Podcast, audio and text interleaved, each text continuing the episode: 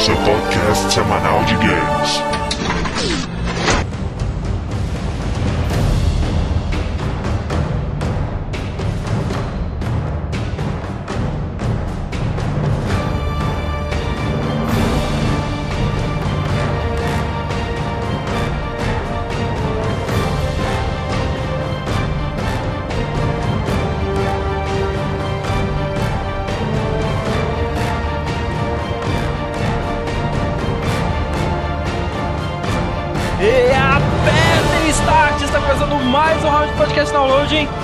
Aos nossos tripulantes. André, Collector em busca de ornitorrincos canhotos level 25 e do meu lado do Mestre Lay nós ainda temos passeios de meio e conversa de elevador, ok? oh, saudades desse tempo. O que mais chamou a atenção de vocês não foi o ornitorrinco canhoto, o elevador mesmo. Fernando, salário soprano level 0 e I am the very model of a scientist Salarian. I study species theory and Asari and bacterium. I to genetic is a subset biology because I am an expert which I know is a tautology. My xenoscience study range from urban to agrarian. I am the very model of a scientist Salarian.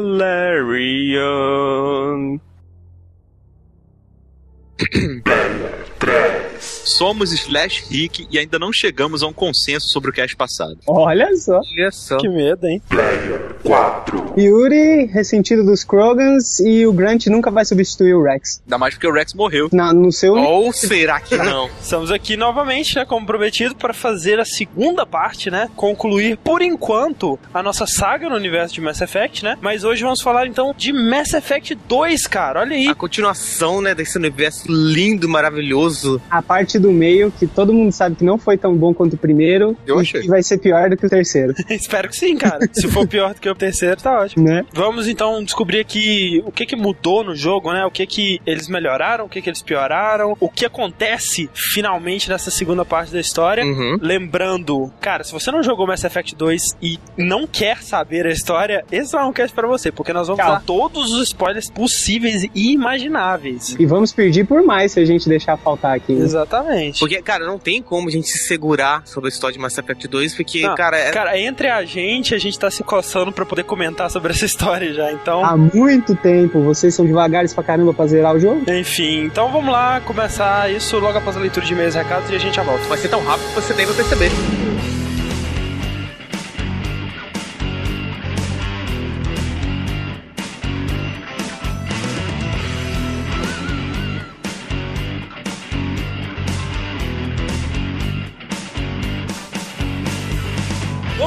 Os meus recados sobre o cast de Mass Effect Parte A. Exatamente, né? A, a, primeira parte do grande épico da BioWare. É verdade. Agora estamos a caminho da segunda. E é. um dia estaremos completando com a terceira. O que você acha de Mass Effect, Fred? Cara, é. Não conheço Mass Effect, não ouvi o cast. É isso aí. Eu acredito que um dia eu vou jogar, então eu preferi não ouvir o cast por causa disso, mas eu também não sei quando eu vou jogar, sabe? Então, ah, vácuo espacial. Um vácuo. É, muita gente tava assim, né, cara? Eu, eu. Até mais do que eu esperava, né? Mais gente falou, tipo, ah, duas semanas sem download e tal. Mas é, a gente tem que, a gente tem que fazer uns casts mais focados é, de vez em quando. E vocês podem ter certeza que o próximo cast vai ser outro cast esperadíssimo, assim, outro cast épico. Achei que você ia falar, o próximo cast vai ser outro Mass Effect.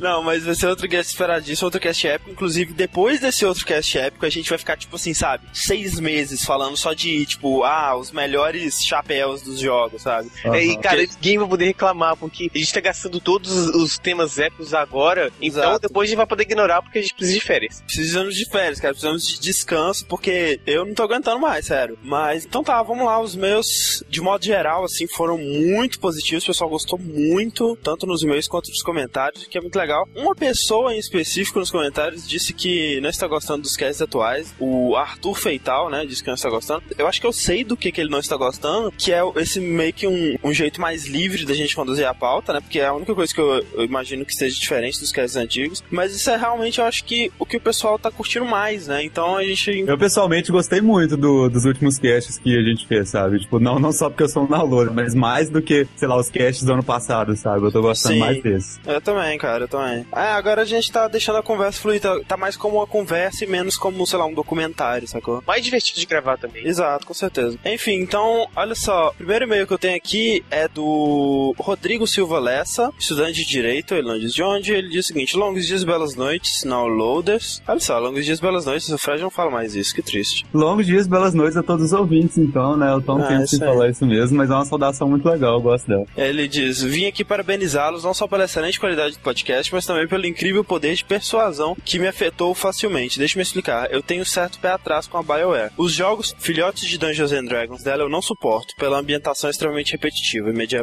Daí conheci KOTOR e fiquei empolgado com a ideia de poder ser um Jedi 100% customizado, até nas falas e no caminho Light ou Dark Side a se escolher. Mas o jogo foi uma decepção tremenda pra mim. Eu até me interessei no início por Mass Effect. Gosto de séries espaciais originais, mas quando escutei, ah, vai ser tipo KOTOR, desanimei totalmente na hora. É como se você estivesse conhecendo uma garota legal, bonita, que gosta das mesmas coisas que você, se você estivesse afim dela, mas aí ela solta, ó, eu sou travesti, ok? Não vou nem comentar esse comentário dele, continua. Mas aí vocês vieram com esse cast, escutei com todo prazer e me admirei com o que vocês contaram sobre o jogo. O enredo é bem interessante, a jogabilidade metade em tiro em terceira pessoa, metade de cotó parece ser bem legal. Mas o que mais me impressionou foi o protagonista. Ele fala, ele marca presença com personalidade forte e ele de fato pega a mina, ao invés de um corte na cena com um diálogo posterior indicando que você pegou a tal mulher. Eu resolvi ver alguns vídeos de diálogo e realmente é muito fluido e realista, me impressionei. Agradeço então por mostrar que a BioWare evoluiu o conceito do jogo e dando uma pequena esperança aos jogos dela, mas ainda odeio D&D. E no mais, nada mais.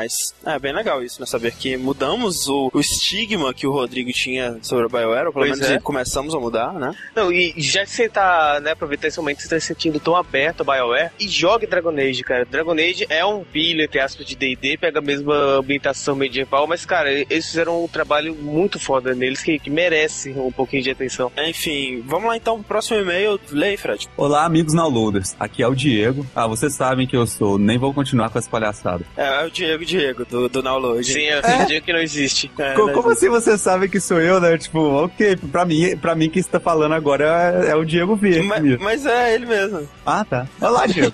Só queria falar de uma coisa que eu não ouvi, vo- vocês ao menos citaram nesse cast. Vocês falaram da dublagem, que realmente é fenomenal, mas não comentaram sobre a trilha do jogo, que é extraordinariamente foda e composta por ninguém mais, ninguém menos que Jack Wall. É foda do tema inicial à música de encerramento, que é um dos melhores credit songs já feitos na história da humanidade. Que é a música que fecha podcast, diga-se de passagem. Muito foda mesmo. A M4 lá. Enfim, apoio o Yuri no caso do carrinho, já que eu não curtia andar com, com o mapa. Achei ele muito bugado e tive que reiniciar o 360 umas três vezes, porque colocava o carro no buraco e ele ficava que nem uma tartaruga tentando virar. Aceito a física da coisa por estarmos em gravidade diferente. E não ligo pros pulos, não ligo pros passeios, nem pro combate com o carro. Mas o que me tirou do sério eram as bugadas que o carro dava e me fizeram odiar passear com ele certas vezes. Pois é, eu não sei como é no 360. Eu realmente, sinceramente, talvez é por causa também do Quick Save Quick Load que você tem no computador, mas. Talvez isso explique alguma coisa, sabe? Não sei. Pois é, pois é. Enfim, ótimo cast, um dos melhores do downloading. Parabéns pelo Yuri, que mandou muito bem de novo. E aviso que não vou ouvir a segunda parte nem tão cedo, porque eu não quero estragar a experiência que será jogar Mass Effect 2 com meu save do 1. O Diego, muita gente perguntou por que, que o Diego não participou, sendo que a única coisa que o Twitter dele fez nas últimas 10 semanas foi mostrar achievement de Mass Effect 1, né? Ah, cara, aquele negócio 360. É. Cara, eu queria aproveitar pra falar, velho. Cara, que raiva aquele negócio do,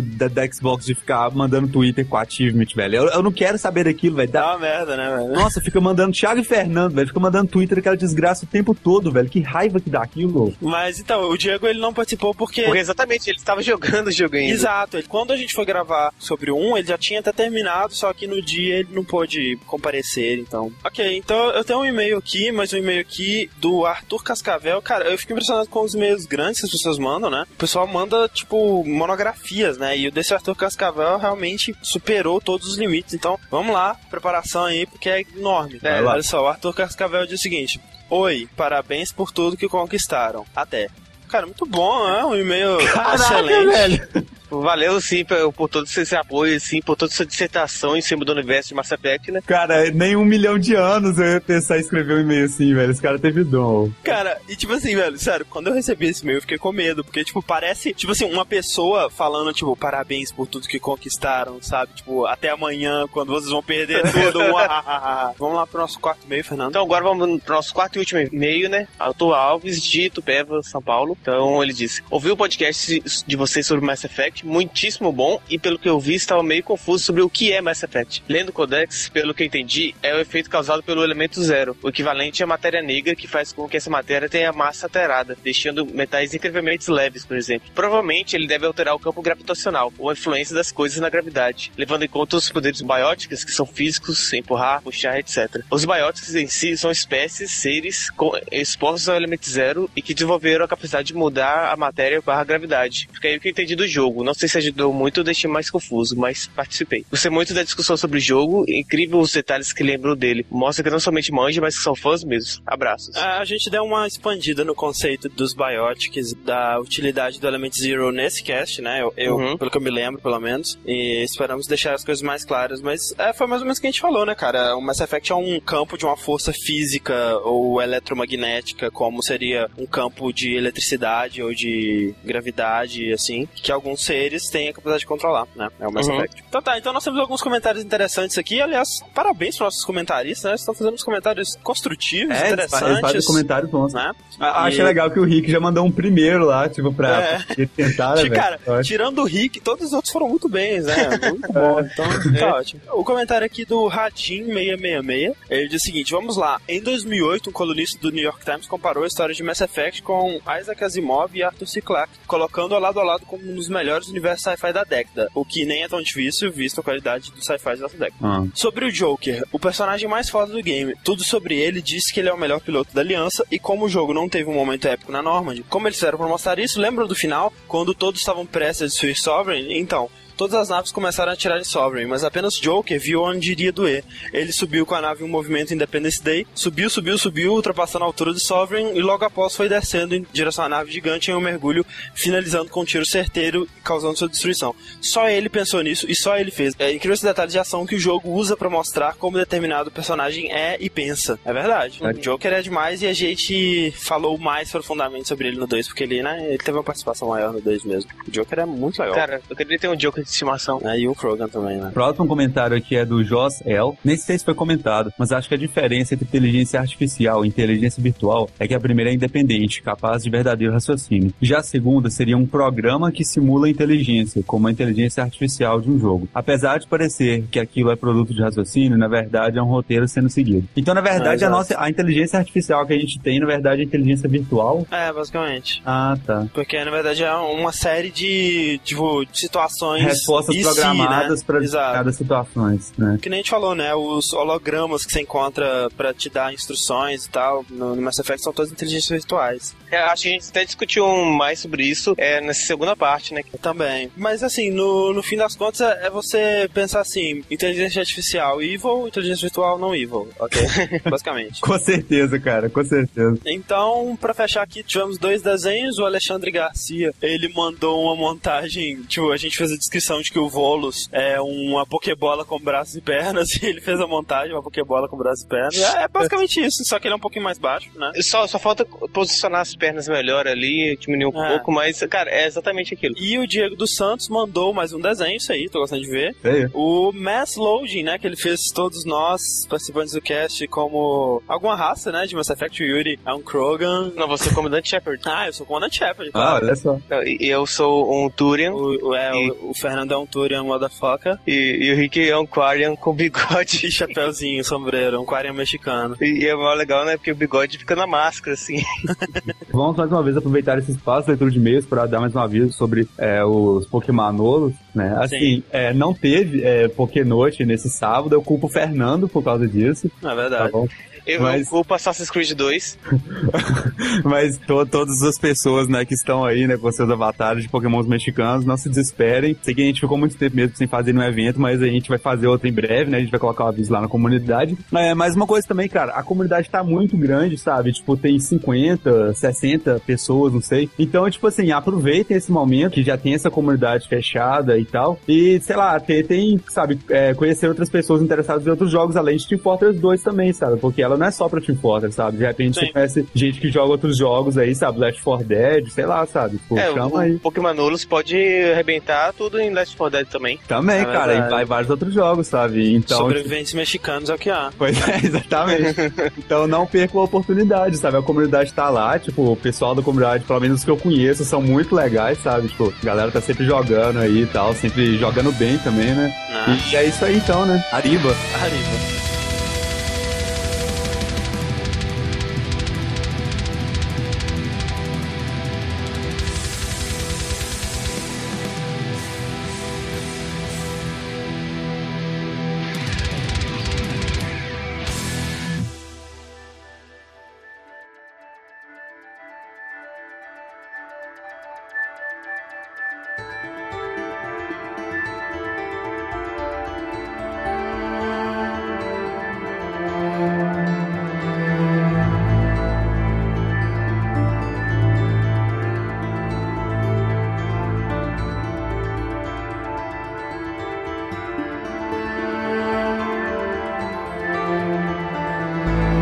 Estamos de volta! Olá. Eu, eu queria só dizer que o Fernando canta muito bem, parabéns. Obrigado, obrigado. Eu treinei com meus amigos monks e salários. O Pavarotti Intergaláctico. Olha só, então vamos lá, retomando então de onde a gente parou no primeiro jogo, o que aconteceu? O comandante Shepard destruiu o Reaper, né? O Sovereign. O camarão? Mas, como sabemos, o Reaper é uma raça, não apenas uma entidade. Então, a ameaça dos Reapers continua aí. E a tripulação da Normand e o comandante Shepard se devotaram a descobrir mais sobre esses seres, ir atrás deles e impedir que os planos deles de destruir toda a civilização galáctica. Mesmo porque, o- por mais que tudo que aconteceu no primeiro jogo, o conselho e todas as pessoas, eles ainda não levaram os, os Reapers muito a sério. Então eles se Verdade. focaram em combater os Geth. Não, eles pensaram que o real inimigo eram os Geths. É, até uma coisa que eu tenho é, que comentar que eu achei muito estranho, porque no final do 1, o conselho fala: caralho, é mesmo, tem os Reapers, tem os Gets, tem toda essa ameaça contra a gente, vamos nos unir, né,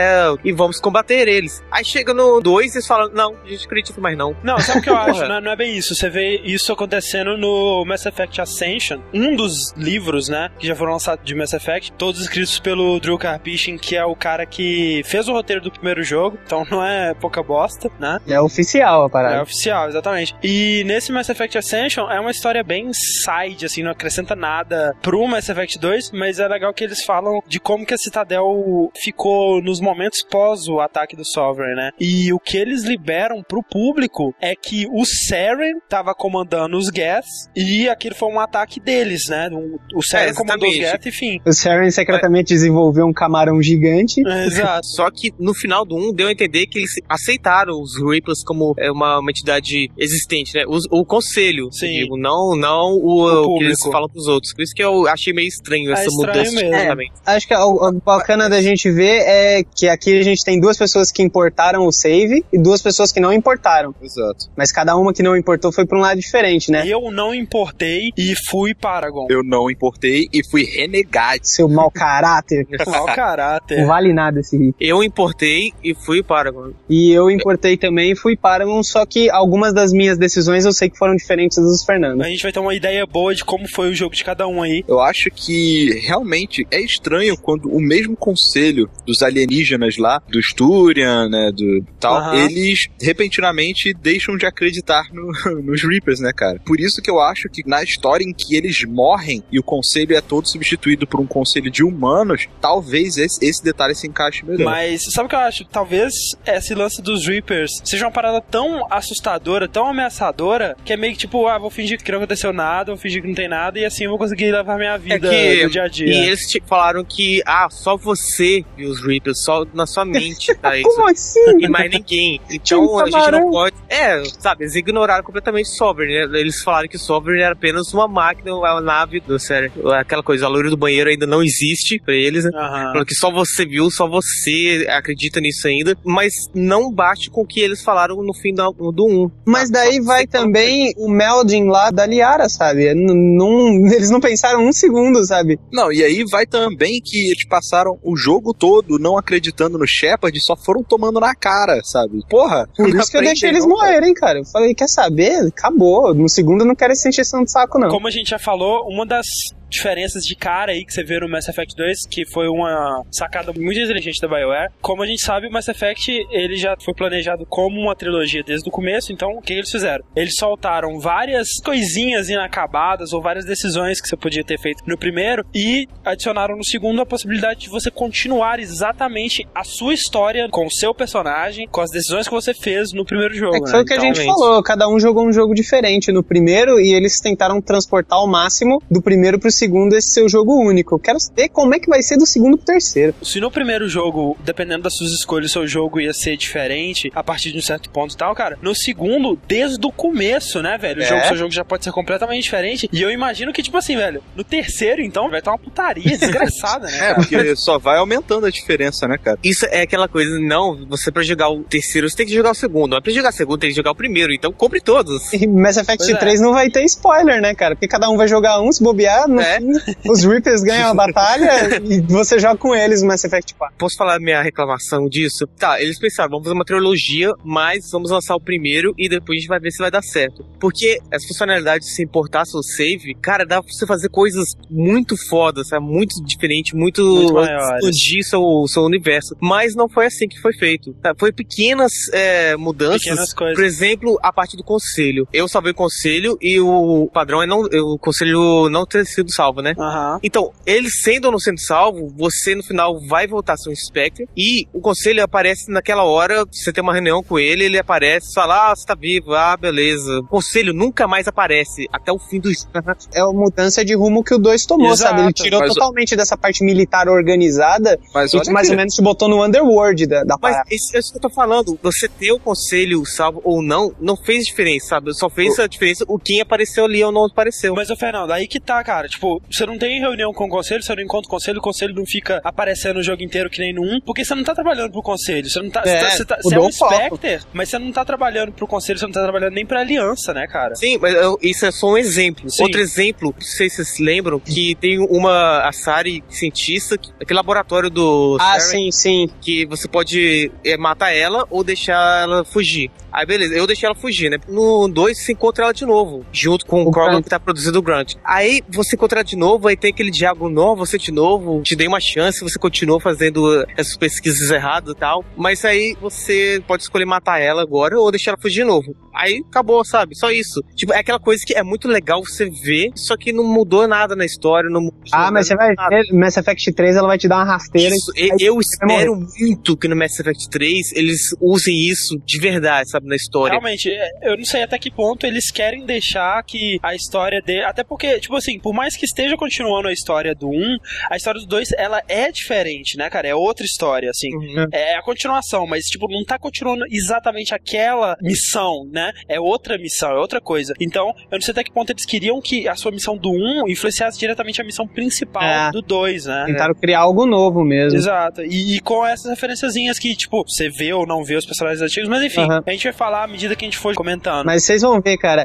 Mass Effect 3, sabe aquela barata que você não pisou? Ela vai dominar a galáxia, É. cara. Vai, Vai. vai ver. Antes, é é interessante notar que antes do lançamento do Mass Effect 2, foram lançadas algumas coisas, né, que meio que expandiram o universo da série. É, algumas coisas que a gente achava, né, que eram preparações pro Mass Effect 2 mesmo, né? Exato, que fosse contar o que aconteceu no espaço de tempo do 1 pro 2, ou apresentando alguns personagens do 2, e fizeram isso, mas não da maneira ideal, né? Digamos assim, porque, por exemplo, você tem o Mass Effect Ascension, e aí, tipo, apresenta o Illusive Man, sabe? Fala da Cerberus e tal, só que. Só que é, essas ações que ele tomou ali não falaram nada no Mass Effect 2. É só uns easter eggzinhos mesmos. Por exemplo, tem também, que eu acho que é a que mais liga mesmo com a história do 2, que é o Mass Effect Redemption, que é uma história em quadrinhos, um HQ em quatro números, que a protagonista é a Liara, né? Logo depois que acontece o, o ataque da Normand lá no, início do 2. O que é bem sinistro, né? Porque a história em quadrinho que saiu antes do jogo conta um período de tempo que acontece depois do começo, sabe? Exato. Eles já tinham meio que divulgado, né, que o Shepard ia morrer e tal, e o caralho. É, mas foi uma divulgação meio feio, né, cara? Que eles, tipo, Shepard Shepard vai morrer. Daí a capa do Mass Effect é a cara do Shepard.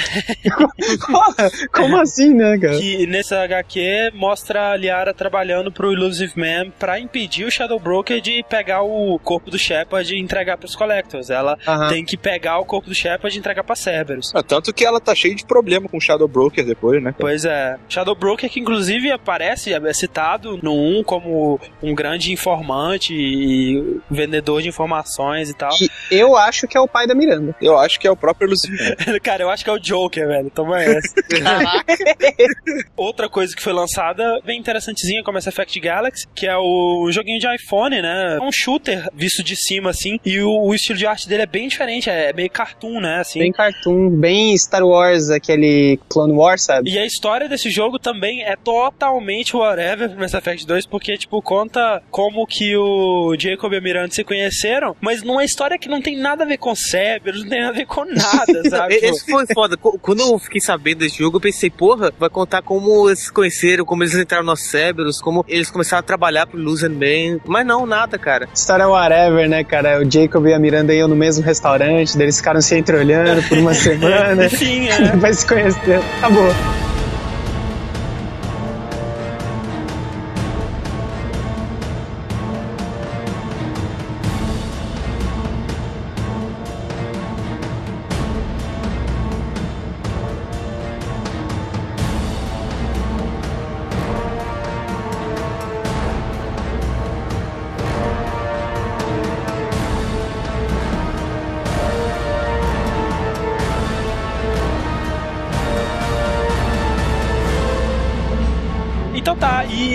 Começa o jogo realmente, né? Você tá lá na Normandy, toda a tripulação feliz, alegre saltitante, né? Enfim, então todos lá na Normandy. De repente, a Normandy é atacada, cara. É atacada por um ser desconhecido, uma. Cara, por um tolete voador, cara. Exato. Sempre que eu vejo a nave Parece mesmo, cara.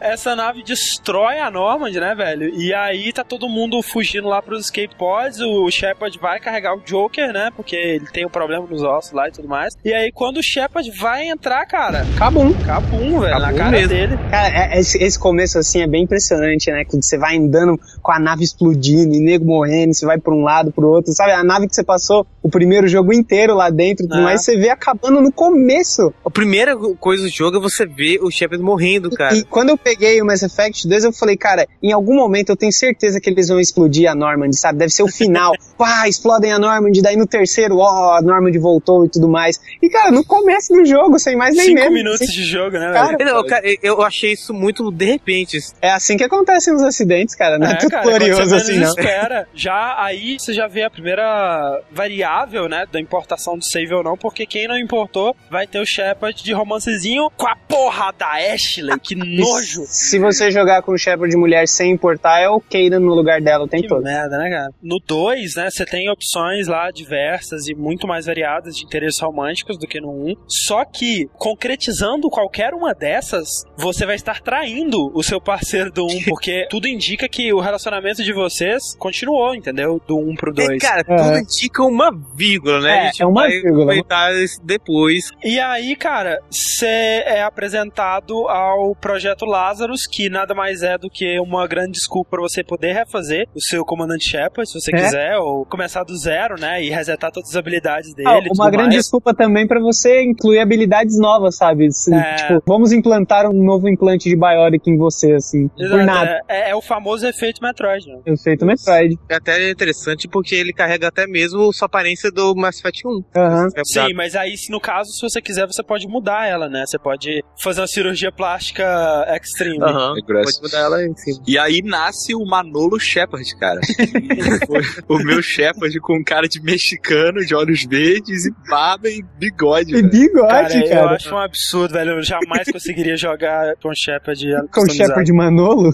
Manolado. Olha só, e aí é o seguinte, essa Miranda, né, que a gente falou do Mass Effect Galaxy, que é um alto escalão, assim, digamos, da organização Cerberus, né, ela que tá encarregada desse projeto Lazarus. Lazarus, clara referência ao Lázaro da Bíblia, né, que foi ressuscitado por Jesus e tal, porque era exatamente isso que eles queriam fazer. O comandante Shepard morreu, a organização Cerberus adquiriu o corpo dele, né, de maneiras Adquiriu o corpo obscuras, dele no Mercado Livre, né? cara? né, deu lance lá. Deu lance. E esse projeto é exatamente pra reviver o Comandante Shepard exatamente como ele era, né? né? Né? O comandante Shepard é um líder nato e para representar os humanos, porque o que é a organização Cerberus, né? É praticamente uma organização terrorista pró-humanos, né? É, é aquela Digamos que- a Al-Qaeda dos humanos, né? Digamos que se a Terra começasse a entrar em relação diplomática com outros planetas, outros negócios, seria a Microsoft, sabe? A Microsoft, ela provavelmente ela, ela ocuparia o lugar do Cerberus. Naquela historinha que a gente contou no primeiro cast, que os seres humanos encontraram o Mestre Lei, foram encontrando outras raças e tiveram o primeiro contato lá com os Turians na guerra,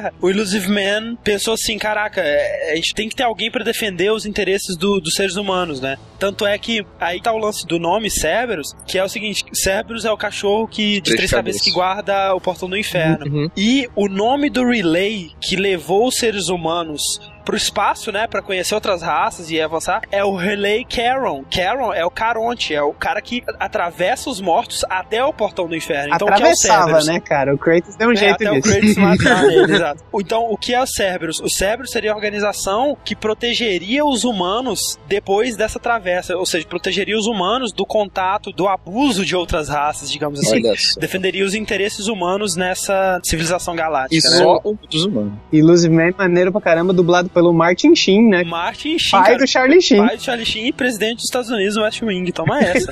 o Illusive Man, ele é o líder misterioso, assim, da Cerberus, né? Você vê que, tipo assim, ele vai fazer o que tiver que ser feito pra proteger os seres humanos, vai sabotar, assassinar, vai fazer o que puder, né? E ele é um cara muito misterioso, né? Muito estiloso, assim, ele, me lembrou de cara, assim, o D-Man, né? Porque É, é. tanto em aparência, quanto em comportamento, quanto em, em função, né? Porque, afinal de contas, o D-Man é o empregador do Gordon Freeman, né? É, é uma mistura de D-Man com o William Bonner. É bem, bem Com legal. William Bonner. Não, cara, eu sou de D-Man com Martin Sheen, É. Mas uma coisa que eu acho bem esquisita é os olhos deles são bem diferentes. São. Sim, É, eu, eu espero que, Tem sabe, isso tenha ali. um. É, sei lá, tem uma visão raio-x.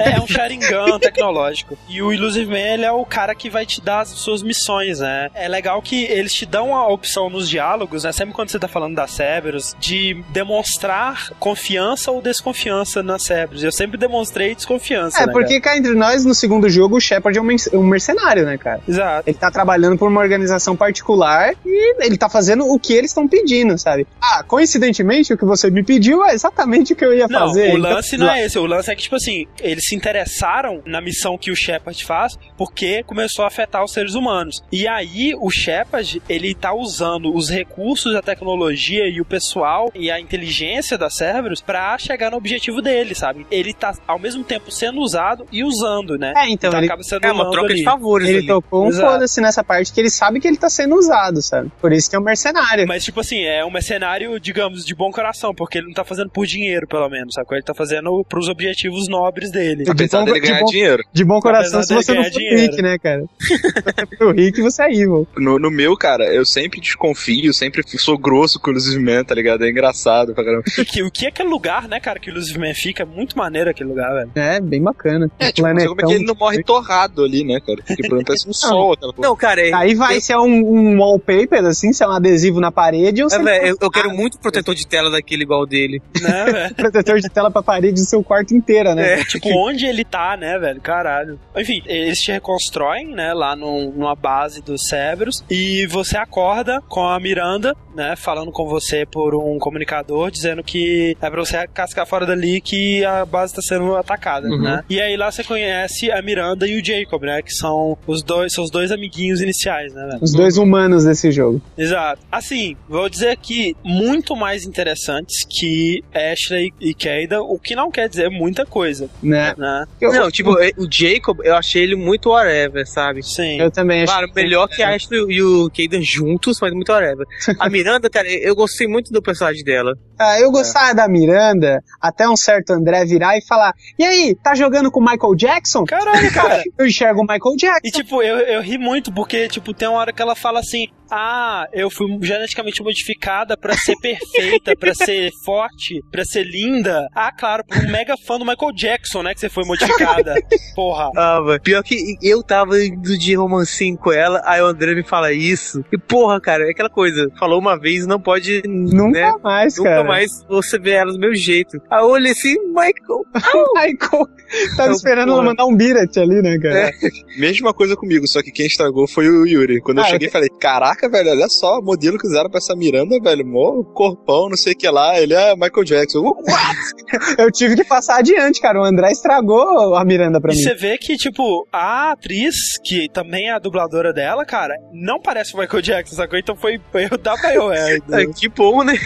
Ah, cara, não é um erro, é uma grande homenagem, né, É cara? uma grande homenagem. É, vocês estão falando que não gostaram do Jacob e tal. Eu, como tava jogando de Renegade desde o começo, cara, eu gostei do Jacob porque ele era o único que não ficava puto quando eu era grosso com ele, sabe? Dava, dava, Mas dava pra eu ganhar pontinhos de Renegade com ele sem ficar com peso na consciência. Ah, eu- eu- não é que eu, eu, pelo menos, não gostei do Jacob. Eu só achei ele bem whatever. Igual eu, por exemplo, É. achei o Garrus no primeiro. Eu não achei a história do Jacob interessante, assim como não achei a história da Miranda também interessante, sabe? A história da Miranda eu achei interessante. Eu achei Não, a menos. achei legal pra, pra ver aquela coisa de pessoa durona, mas que tem um coraçãozinho de manteiga. E a cara do Michael E a Jackson.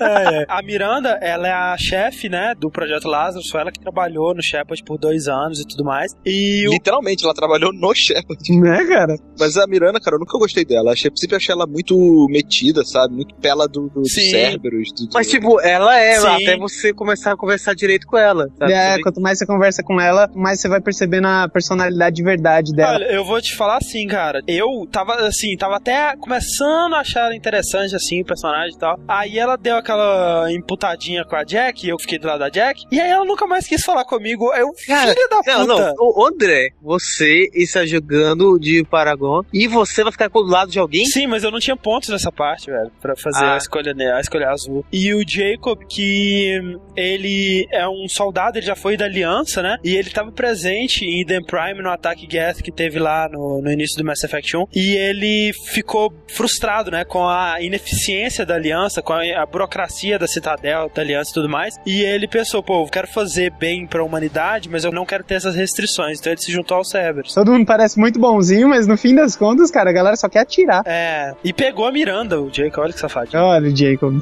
Pegou o Ah, Michael. Se a gente falasse isso pra ele, ele ia pro banheiro vomitar na hora, né? É o grande Afrodite da galáxia, né, cara?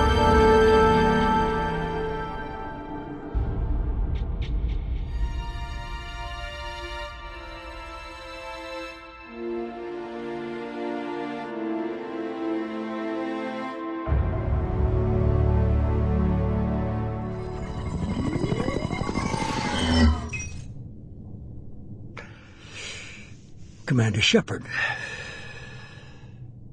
Elusive man. I thought we'd be meeting face to face. Unnecessary precaution. Cut to the chase. What are the Reapers doing that made you decide to bring me back? We're at war. No one wants to admit it, but humanity is under attack. While you've been sleeping, entire colonies have been disappearing. Human colonies. We believe it's someone working for the Reapers, just as Saren and the Geth aided Sovereign. You've seen it yourself. You've bested all of them. That's just one reason we chose you. Nothing you say is going to convince me to trust you. I need more than words. I'd be disappointed if I could persuade you that easily. Go and see for yourself.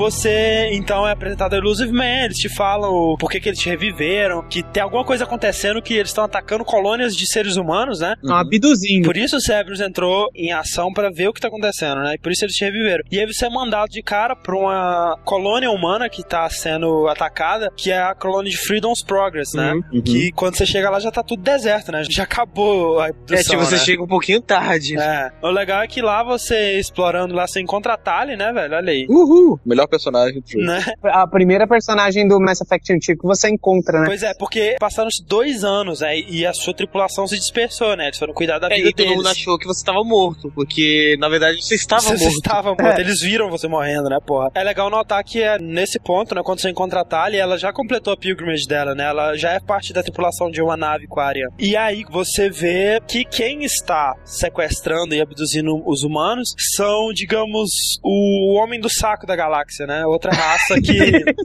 nem- Primeiro a do loira do, saco. banheiro, depois o homem do saco, cara. O homem do saco que vive numa nave de bosta, cara. Que-. São os Collectors, né? Que é uma outra raça que, tipo, o pessoal sabe, assim, mais ou menos tem noção do que que é, mas é meio que lenda urbana também, sabe? Eles chegam, raptam, não sabe pra quê, não sabe pra onde que eles levam, não sabe o que que eles fazem. A única instrução que você tem é que se você for uma pessoa malvada, eles vêm e te levam embora. Exato. Igual o homem do saco. eles nem têm interesse em descobrir quem eles são também, porque tudo que acontece pelos Collectors estão fora da jurisdição né, da aliança. Cara, uma coisa muito interessante do Mass Effect, você está numa galáxia onde cada dia você descobre algo novo. Cada dia você vê uma pessoa de uma cor diferente e você não estranha. Quando falam que existe o Homem do Saco, você, ah, beleza, né? Deve ser mentira. Porra, cara, tem, existe tanta coisa, como diz a menina lá. Coisas, Existe cara. tanta coisa, né? Essa era uma frase coisa, né? muito bem aplicada no mundo de Mass Effect. Sabe o que eu acho engraçado de tudo isso? Tipo assim, todo mundo, ou pelo menos a partir de um certo momento, a Cerberus e você, eu não sei exatamente se todo mundo realmente tem conhecimento, que num cluster lá, whatever, tem um relay que o pessoal sabe que leva pro mundo dos Collectors, digamos assim, pra casinha dos Collectors, que é o Omega 4 Relay, que é um relay do capeta, sabe? Ele é vermelho, caralho. Né? E ele tá desligado. Todo mundo que tenta passar por ele e ir pro outro Não lado volta. não volta. E os Collectors usam esse relay pra chegar e raptar todo mundo. Planta uma bomba nuclear no relay e acaba o problema. É, né, Shepard não, já fez isso uma vez, né, cara? Qual o problema de fazer Porra! isso? ainda mais que o Shepard ele adora explodir lugares. Mas Ah. não, qual que seria, né, a, A parte graça. bonita disso? Tem que ir lá dar a descarga na fezes gigante. Mas os Collectors, eles são uma raça humanoide, assim, bípede, né? Que parecem insetões gigantes, umas baratas gigantes, né? E eles geralmente negociam espécies por tecnologia, né? Eles geralmente operam por agentes, assim. O que ninguém nunca tinha visto eram os Collectors mesmo, né? Chegando lá e raptando. Não, o ótimo é que ninguém nunca viu um Collector, mas o pessoal fazia negócio com eles. Ué, você já viu o Homem do Saco? Mas com certeza, como é que você acha que ele Você se já viu o vivo? capeta? Todo mundo faz negócio Todo com o mundo faz negócio com o capeta. Pô, não precisa saber quem é quando você dá 10 conto na pata do alienígena lá e, e ele aparece com o que você pediu, tá ligado? Foda-se Exato. quanto você É. conseguiu. Eu- uma coisa que ele já te dá logo de cara é que a variedade de inimigos no Mass Effect 2 é muito maior do que no 1. Então, por exemplo, no 1 tinha bastante Geth, assim, mas no 2 você encontra todas as raças como inimigo, você encontra muito droid, robô, Sim. essas coisas que não tinha tanto no 1. Todas as raças você enfrenta. Eu acho que menos os volos, os canar da vida. Aquela raça do 100 também não, não enfrenta, É, não. porque eles são Ah, bem é. raros também, né? Mas... São bem raros. é. Eu, nesse primeiro contato aí com o combate, né, do Mass Effect 2, você já viu o quanto o jogo mudou, né, É, velho? para alguns mudou pra ruim, para alguns mudou pra bom. Na parte do combate, eu não acredito que pra alguém tenha mudado pra ruim, né? Pelo amor de Deus. A única coisa que foi mais pra ruim assim é a munição, né, cara? É, a desculpa da Cara, munição ficou diferente. Isso é uma coisa que eu achei tosquinho, porque o que eu mais achava foda, tá? Não o que eu mais achava, mas uma coisa que eu achava muito foda no 1 é a parte de não ter munição, sabe? Essa arma tem um cooldown. Você usa ela muito e aí ela tem que. Ela esquenta. Exato. Ela esquenta e você tem que esperar ela esfriar pra poder usar de novo. É, na teoria no 2 ainda é assim. É. Só que é, a partir do momento que a sua arma esquenta, ela se torna inútil pra sempre, sabe? Lá, É. Ela nunca vai esfriar sozinha, sabe? Sozinho. Aí você tem que colocar um thermal clip que te garante mais 5 tiros. Que é a mesma Isso. coisa que você falar, ó, você agora está usando balas ao invés É, de. não, é eu entendo a necessidade disso pelo fato da- das heavy weapons, né? Que são armas muito mais fodas, assim, e deixar a munição infinita nela ia ser meio apelão. Aham. Só que, cara, das outras eu achei que mais encheu o saco. Eu, eu acho que, assim, agora que a gente disse, ele era um RPG com uma fachadinha ali de shooter, né? Agora não, cara. Agora o Mass Effect 2, ele é um RPG e um shooter que não deve nada a outros shooters, É, cara. agora ele é. Assim, ficou muito bom, cara. Só que daí vai também a parte de RPG dele, algumas partezinhas de RPG decaíram bastante, cara. Pra mim elas É, voltaram. mas eu acho que são as partes chatas É, do exatamente. RPG. Não, cara, eu, eu, eu gostei do novo sistema de, de level dele. Eu gostei do nova, da nova Cara, armadura. a melhor coisa do mundo que eles fizeram foi tirar o inventário. Tirar aquela porra daquele Nu, inventário, né? Graças a Deus, cara. Não, e melhor, tipo assim, em vez de ter um milhão de armas que são quase a mesma coisa, você tem que ficar comparando stats dela pra saber qual que é melhor, você vai upgradeando as que você tem, enfim, sacou? Ótimo. Mas a armadura, sabe, cortou essa parada. Você vai ter uma armadura e uma armadura sempre. Você não vai mais buscar Mas, item e tudo mais. fala Ele sério isso que você gostava de alguma daquelas armaduras do Não, Mass Effect eu não, 1. tô, eu não tô dizendo do design. O design do Mass Effect 1 era tudo uns macacão esquisitos, sabe? Né? Tinha umas roupas muito feias no Mass Effect 1. Esse esquema de você conseguir mudar os ombros, a mão, as pernas e botar cor, a cor que você quiser e tudo mais, eu acho bem bacana. Eu acho sacanagem eles tirarem a parte de status, sabe? Sua armadura não te influencia mais nada no seu Não, e claro que influencia. As partes que você põe influenciam. Você pode escolher o que, que você vai querer ali. é, O, Ah, mas o influencia- visor acrescenta o headshot, a perna acrescenta a velocidade de corrida. E, e, aí, não é só isso, né? Além dessas, dessas partes que mudam o visual, você vai pegando upgrades pra sua armadura. Tipo, uma, um revestimento mais forte, vai aumentar seu health, vai aumentar, vai aumentar seus shields. Uhum. sacou? Tem status sim na armadura. Só não tá escrito ali. Deixou de ser aquela coisa RPG, né? Tipo, ah, isso dá Isso que eu falo, de- tipo assim, deixou de ser a parte chata do RPG, porque a parte role-playing game tá, Tá melhor lá. que nunca, né, Sim, velho? tá lá. Mas é, é, é uma partinha que eu, eu gostava muito do jeito do primeiro e tudo mais, você buscar armaduras que tem status, você tem uma armadura melhor, uma armadura que faz isso. Só que quer queira, quer não, os status que a armadura te dão nesse influenciam muito pouquinho. Sabe? Nada que Não, a sua e- e não. habilidade no mouse não vai Exato. resolver. Foi exatamente por isso que eles tiraram. Qual é o sentido de você ter uma armadura que te dá status e o que vai depender na batalha mesmo vai ser sua capacidade de pegar um cover bom e mirar bem, sacou? É, eu acho que não fez falta. Exatamente, foi. Tipo assim, não me incomodava o,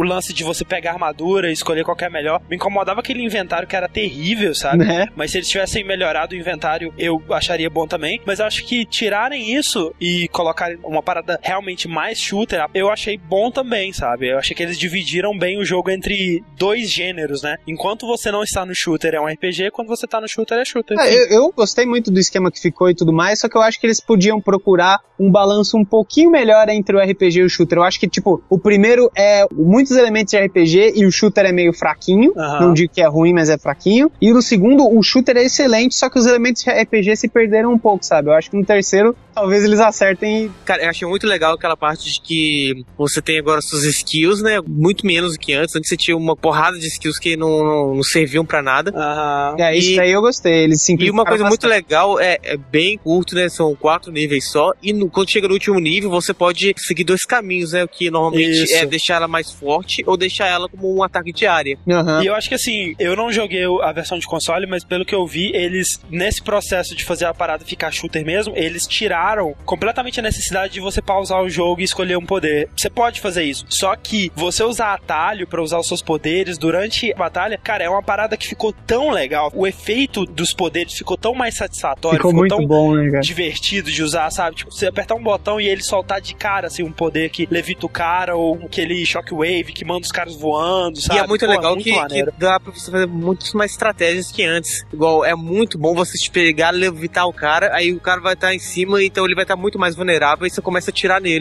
Ou Sim. igual eu fazia, levanta com um, explode com o outro e, tipo, bota o cara no chão de novo, sabe? Com um personagem. o bacana do Mass Effect 2 é que eu acho que mais do que o 1 ainda, é muito legal você jogar com os três personagens. Sim. Porque você, às vezes, você não considera que você é só o comandante Shepard. Você monta uma equipe e você usa todos eles. O Ah. único que você comanda pra frente e pra trás é o Shepard. Mas as skills dos outros é você quem comanda. E eu acho que e essa sensação de estar trabalhando em equipe é, é muito influenciada pela melhora gigantesca também na inteligência artificial, tanto da sua pare quanto dos inimigos, né? Principalmente dos inimigos, cara. Putz, Né? corrigiram totalmente aquela coisa do, teoricamente, um Bioric fraquinho que numa- tem uma pistola sair ruxando você, tá ligado? Sim. No mano a mano. E outra coisa que eles colocaram agora, né, pra sentir mais shooter, tem dano por área, né? Ou seja, se você der um headshot, o cara vai tomar um dano gigantesco. Se você Aham. atirar na perna dele, pode ser que ele caia. Ou no caso de, um- de um daqueles huskies, eles perdem a perna, você arranca a perna dele fora, é né? Ou os robozinhos também que vêm correndo pra cima de você. É muito maneiro. A física do combate tá muito legal, né? Sim. Melhorou demais.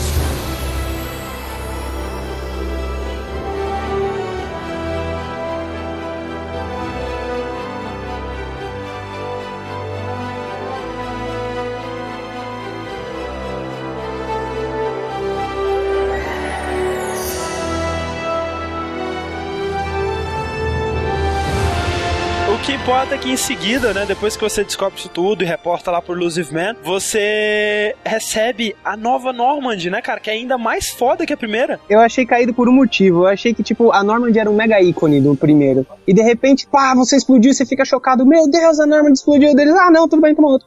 Não é tudo bem, toma outra. Era, olha aqui o que nós temos pra você. Só tava estar coberto com um pano, tá ligado? E, cara, não tem lógica. Você vê assim, no, nomes de aquele design legal, assim, tal, fininho. E você entra e tem cinco andares aquela merda.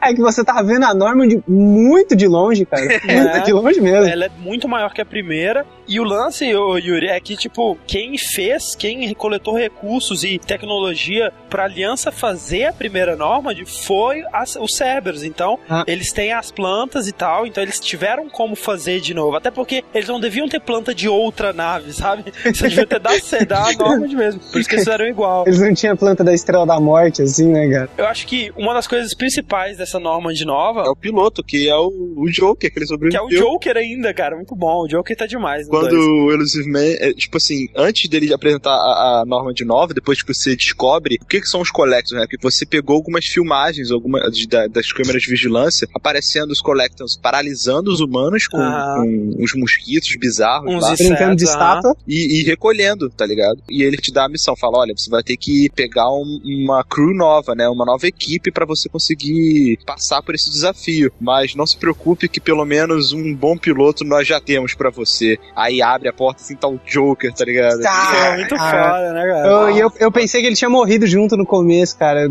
Eu falei, pô, explodiu e fudeu, morreu todo mundo. E eu fiquei abismado porque a gente viu o Joker em pé. Em pé, né, cara? Por mais É, que mancando, ele tava em pé. E eu fiquei muito feliz porque, cara, até agora tava só com dois caras que eu nunca tinha visto na minha vida. Um é um bobalhão, o outro é o Michael Jackson, tá ligado?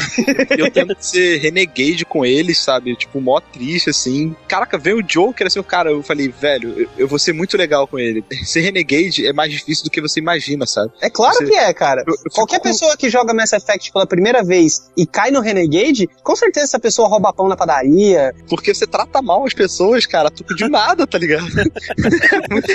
É, tipo, É bom dia, bom dia, o caralho, né, cara? O pior de tudo é que passar com o tempo, cara, ser renegade vai ficando mais fácil, cara. Esse jogo te corrompe, velho. Você começa É, a sentir prazer em ser renegade, O cara. Rick tá estranho essas semanas pra cá, ele tá, Tá, xingando as velho. pessoas, tá estranhando os outros. Mas acho que uma das novidades mais interessantes e intrigantes da Normand é a ID, né? Olha aí. Cara, e é muito legal, cara. É legal, cara, mas eu lembro que eu e o Yuri começamos a jogar mais ou menos juntos, assim, e, É, no começo. e nós dois estávamos assim, cara, essa ID vai dar uma merda, sabe? Vai dar uma Vai merda. trair foda a gente, cara. Vai, Não, tipo, eu- quando eu olhei tomar- aquilo, eu pensei, puta que pariu, eles implantaram isso pra ficar de olho na gente. Tudo que a gente vai falar, ele vai lá replantar pro Elusive Man. E aí, sei lá, eu não tava querendo confiar nela. Só com o passar do tempo que eu conversava com o Joker, que ele tava junto, conversava com coisa assim, que eu fui criando gosto por ela mesmo. Cara, nem com o passar do tempo eu confiei nela, velho. Eu tinha certeza Não. que ela ia me ferrar. Depois de um certo tempo eu passei a confiar, sabe? A gente vai chegar Depois de nessa uma parte específica. Eu comecei confiando nela, felizão. Aí chega o André pra mim na MSN e fala assim: Aí, Rick, você acha que a Id vai te trair?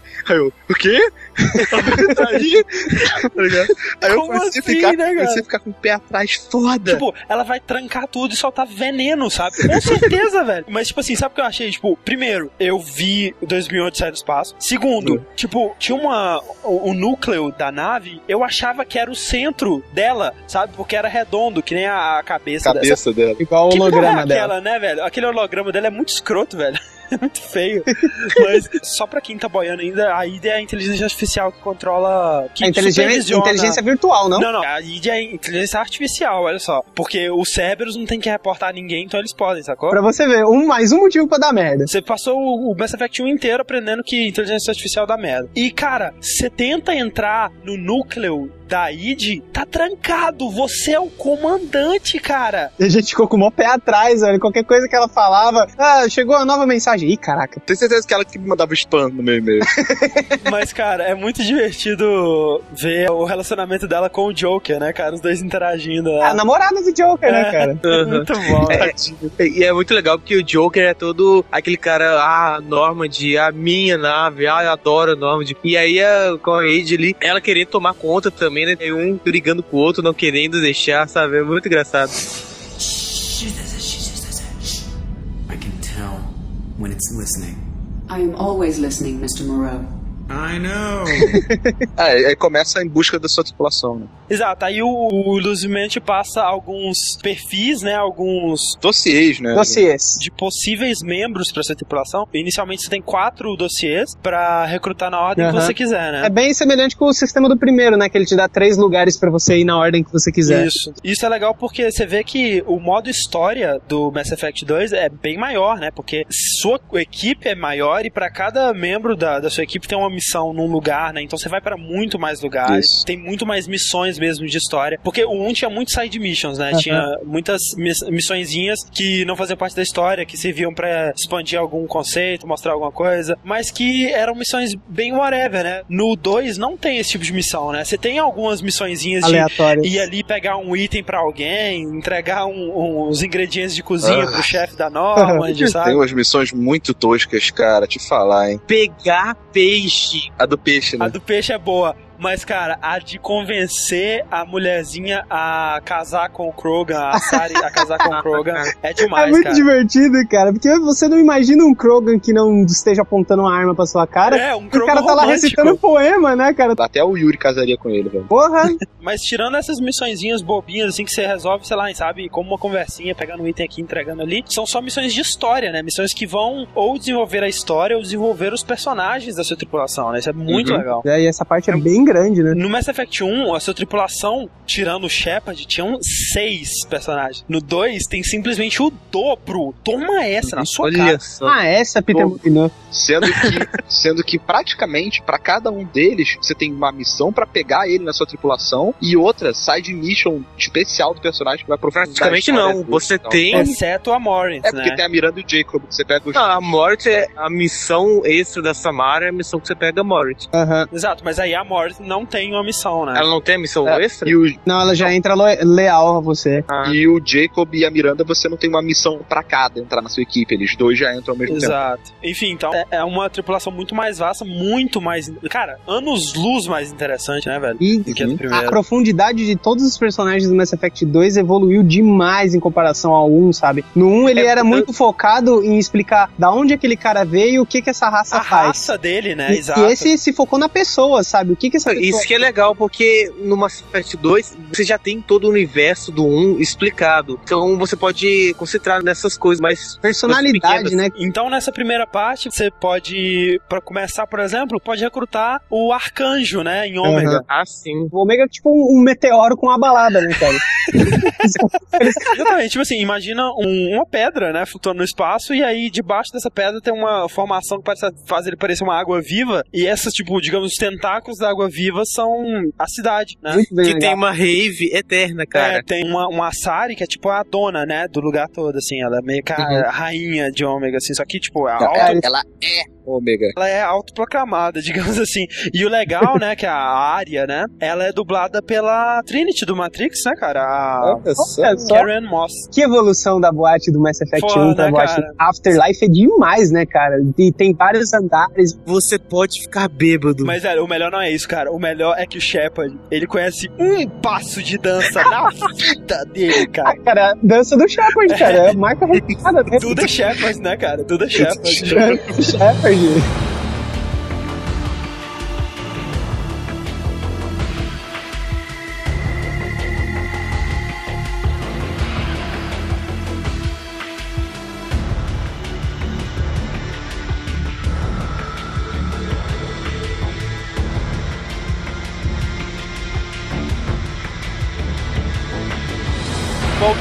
vai lá recrutar o arcanjo, né? Pô, essa parte me surpreendeu muito, cara. Muito. É, é legal que assim, eles te passam a informação, né? Que tem esse cara muito foda que está atacando o crime organizado de Ômega, né? O Mega É lá. o Batman, né, cara? É o Batman, exatamente. É, é- é tipo assim, ele tá fazendo um trabalho tão bom que as três facções lá, o, o Blue Suns, o Eclipse e o Bloodpack, se juntaram, cara, pra batalhar ele, sacou? E nem assim tava dando, Caraca. né? São burros, simplesmente isso. Quando você se une a ele pra segurar o ataque e tal. Porra, porra, eles, eles já conseguiram passar assim por trás e cercar o cara, por que, que não fizeram isso antes, Não, sabe? mas aí que tá. Você encontra ele exatamente no momento em que ele estava cercado, né? Que ele estava numa situação Fazendo a foda. investida contra Exato. ele. O Archangel é ninguém mais, ninguém menos que o Garrus. Olha aí, de volta. E, cara, foi jogo. o que mais me pegou de surpresa, porque eu tinha certeza que era o Del, sabe? O Tenny. Da outra vez, o Garrus foi o personagem que menos me cativou, porque ele entrou e eu não usei muito ele. Dele é legal demais, mas eu não usei. E, cara, de cara assim, ele mostra Archangel todo foda. Eu, porra, subiu no meu conceito. Demais, né? Ele saiu da tripulação, né? Do Shepard, porque afinal de contas ele tava lá pelo Shepard. E aí ele meio que foi seguir o exemplo do Shepard, né? Montou o próprio esquadrão dele e foi combater o mal, sacou? Uhum. O Batman, cara. Eu não sei, eu achei ele tão achei revoltado, sabe, com a vida. Sério, eu achei ele muito engraçadinho os comentários dele durante a batalha. Eu não consegui entender onde isso aconteceu, mas você pode é, deixar o Garrus ser mais Renegade ou mais Paragon do Mass Effect 1. E eu não sei o que raios eu fiz ou deixei de fazer, Ah, tá. que no meu jogo, pelo menos, ele parecia muito revoltado, sabe? É, no meu também. Não, no meu não, no meu eu tava tranquilo. Tipo, é- foi o Ah, personagem que eu menos gostei, assim, de relacionar, porque toda vez que eu ia falar com ele, ele não falava direito comigo, sabe? Não, mas isso ele não falava mesmo, não. Uma coisa bacana do, do Garrus também é as piadinhas que ele manda sobre o elevador com a Tali. Ah, isso é demais, cara. É muito bom. As sensações de falta daquelas conversas que a gente tinha no elevador, dela não. Ele, não, você não se lembra como a gente perguntava como era viver na frota, sobre a sua roupa e não sei o quê. Dela, não, eu não sinto falta desse tempo.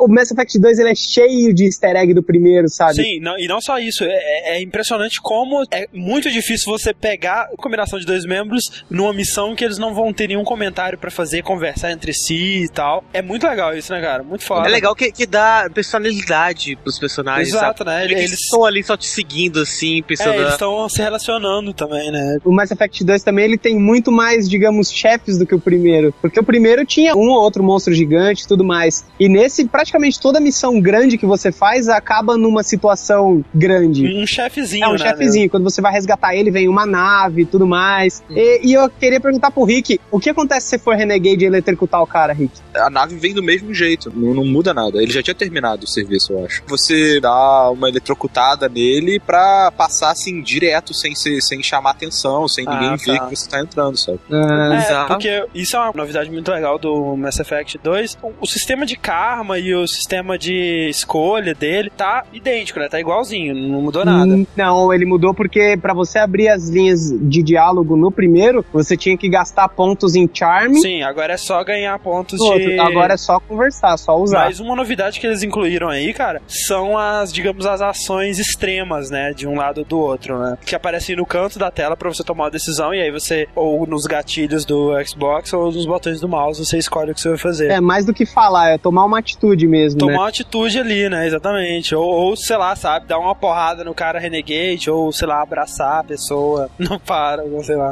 O que, eu- o que eu posso dizer é que na maioria dos- das vezes que aparece isso pra Renegade, o não muda o resultado da coisa, só dá um atalho. Por Só, exemplo, só dá um soco, né? assim, né, tem uma hora que você tá falando com um- uns Krogan lá, para aparecer uma parte que você pra atirar de uma vez. Num tanque embaixo, né? É, se você não apertasse, você ia a- a lutar com os caras do mesmo jeito, presumo eu. E se você aperta, acontece uma coisa horrível, né, velho? O cara começa a pegar fogo e gritar. Cara, sabe o que eu acho? Tipo assim, você já sabia que você ia enfrentar os caras, sabe? Eles estavam te ameaçando assim, ah, vamos te matar, não sei o que lá. Você vai matar eles de qualquer jeito, velho. Tipo, por que, não, que é essa ação coisa. renegade? Se você atirar ali embaixo no, no tanque com o gás e sair fogo nele, aí é Renegade. Mas se você usar sua skill, que você bota fogo nele, não é. Não Como é. assim?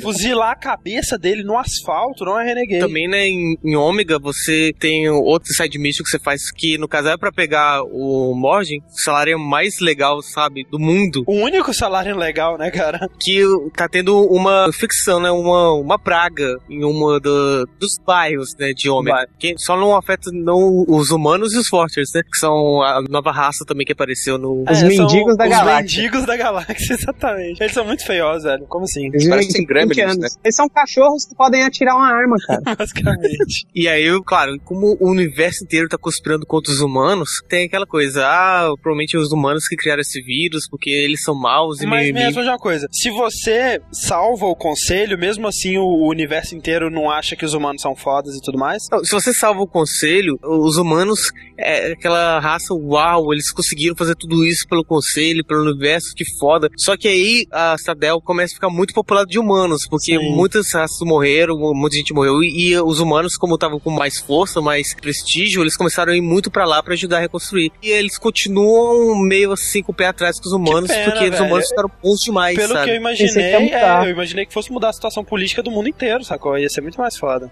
E essa é outra coisa que eu achei que foi meio mal implementada nisso de sem importar o save, sabe? Pois é, isso é verdade, cara. E que você ganha prestígio, mas por que você ganha prestígio e você não ganha prestígio, sabe? Aí você tá indo atrás do Mordin e você descobre que ele tá curando as pessoas, né? Que ele é um médico, no caso. É, ele tem uma clínica lá, num buraco, assim, sabe? É tipo uma favela mesmo aquele lugar, né? É, Uma é, favela high-tech, assim, mas é uma favela. sim, sim, é a periferia ali, né? Exato. E aí você vai até ele e ajuda ele a achar a cura pra conseguir recrutar ele, né? Porque ele fala, É. "Ah, sai daqui quando esse pessoal estiver seguro. Na real, ele já tem a cura. Você ajuda ele a espalhar ela pela favela. É, é legal que assim, né? Você pensa, pô, o médico e tal, é, vai ser o cientista da equipe, né? E vai ficar lá no laboratório dele. Não, cara. Mas não, velho, ele é um guerreiro É um também. né? Tipo, guerreiro. ele falou, vou montar minha clínica aqui. Daí chegou os Bloodpack, os Blue Suns lá, pedir pra pagar proteção, sei lá o que, que eles fazem, É tipo né? milícia. Enfim, mercenários de modo geral. E aí o mod falou, some daqui, senão dão um tiro na sua cabeça. E dava, É. sabe? O Morgan, você vê que ele é motherfucker porque ele tem cicatriz, né, cara? Todo santo personagem com cicatriz, ele não, você não pode mexer É com um cara desse. O Mordin, ele é o melhor personagem dos novos, assim, acho que ele é o mais interessante por alguns motivos. Um, ele realmente tem a cicatriz do Kenshin, Samurai X. Dois, cara, ele é tipo House da, da Porra O Dr. House, cara. cara. Eu olhei e falei, caraca, Dr. House. Ele é muito sinistro, cara. Ele é meio grosso, assim, mas ele é muito, muito inteligente. Tipo, mais do que o normal, sabe? E, e é muito legal Ele é um que ele, cantor. como ele é um cientista, né, acredita muito no que você pode provar, Razão. da razão. Aham. Então você vê que todas as ações que ele fala, que ele toma, é muito baseado em razão, na lógica, né? Ele não é aquela coisa de, ah, estou sentindo que é melhor fazer isso. Não, ele fala, não, x mais y igual a z ao quadrado, então isso é assim que tem que fazer. Ele é tão racional, mas tão racional que ele justifica todas as atrocidades homicidas dele através da lógica, cara. E o pior de tudo, ele quase te convence que ele tá certo. É. Na verdade, ele tava me convencendo. Eu que tava me convenceu, cara. droga. Ele tava Ah, certo. dele. A mais legal, cara, é que, tipo, sempre que você começa a desenvolver afeição por algum membro da sua equipe, né? Você pode ir pra ele pra ele te dar conselhos, assim, de, tipo, como lidar com aquela raça, Ah, tipo, ah, experiências eu- e tal. Conselhos de um salário, né? Ele, ele ofereceu lubrificante pra você. Ofereceu, cara, ofereceu. Se você não perseguir nenhum interesse amoroso e continuar falando com, só com o mod, só com o mod, tanto com o homem quanto com a mulher, ele começa, tipo, falar assim, ah, eu, eu acho que você tá interessado em mim, mas muito obrigado, assim, eu me sinto honrado, mas não, sabe? Ele falou Mas- isso pra mim. Já experimentei com várias raças e tal, mas nunca com humanos. Mas se um dia eu for experimentar, pode ter certeza que vai ser com você. É muito bom, cara. Nessa missão tem o momento mais manolo do Shepard ever. Cara, eu fiquei tão revoltado com aquilo. Tipo, você entra numa casa e tem uns humanos que eles estão saqueando a casa, né? Aí chega, porra, que não faz isso, saquear é errado, pessoas podem voltar aqui, morar na casa delas de novo, você tá roubando elas, isso é malvado, isso não faz isso, não sei o que, não sei E que. aí os caras, pô, realmente, você tem razão, É, né? não, Desculpa pô, aí. foi mal, tem razão, a gente não vai fazer mais isso, tchau. Aí depois você vira pro lado, tem um cofre e rouba! Como? você passa o jogo inteiro saqueando tudo que você vê. Tudo. Então você pode. Troll face, cara. Troll face.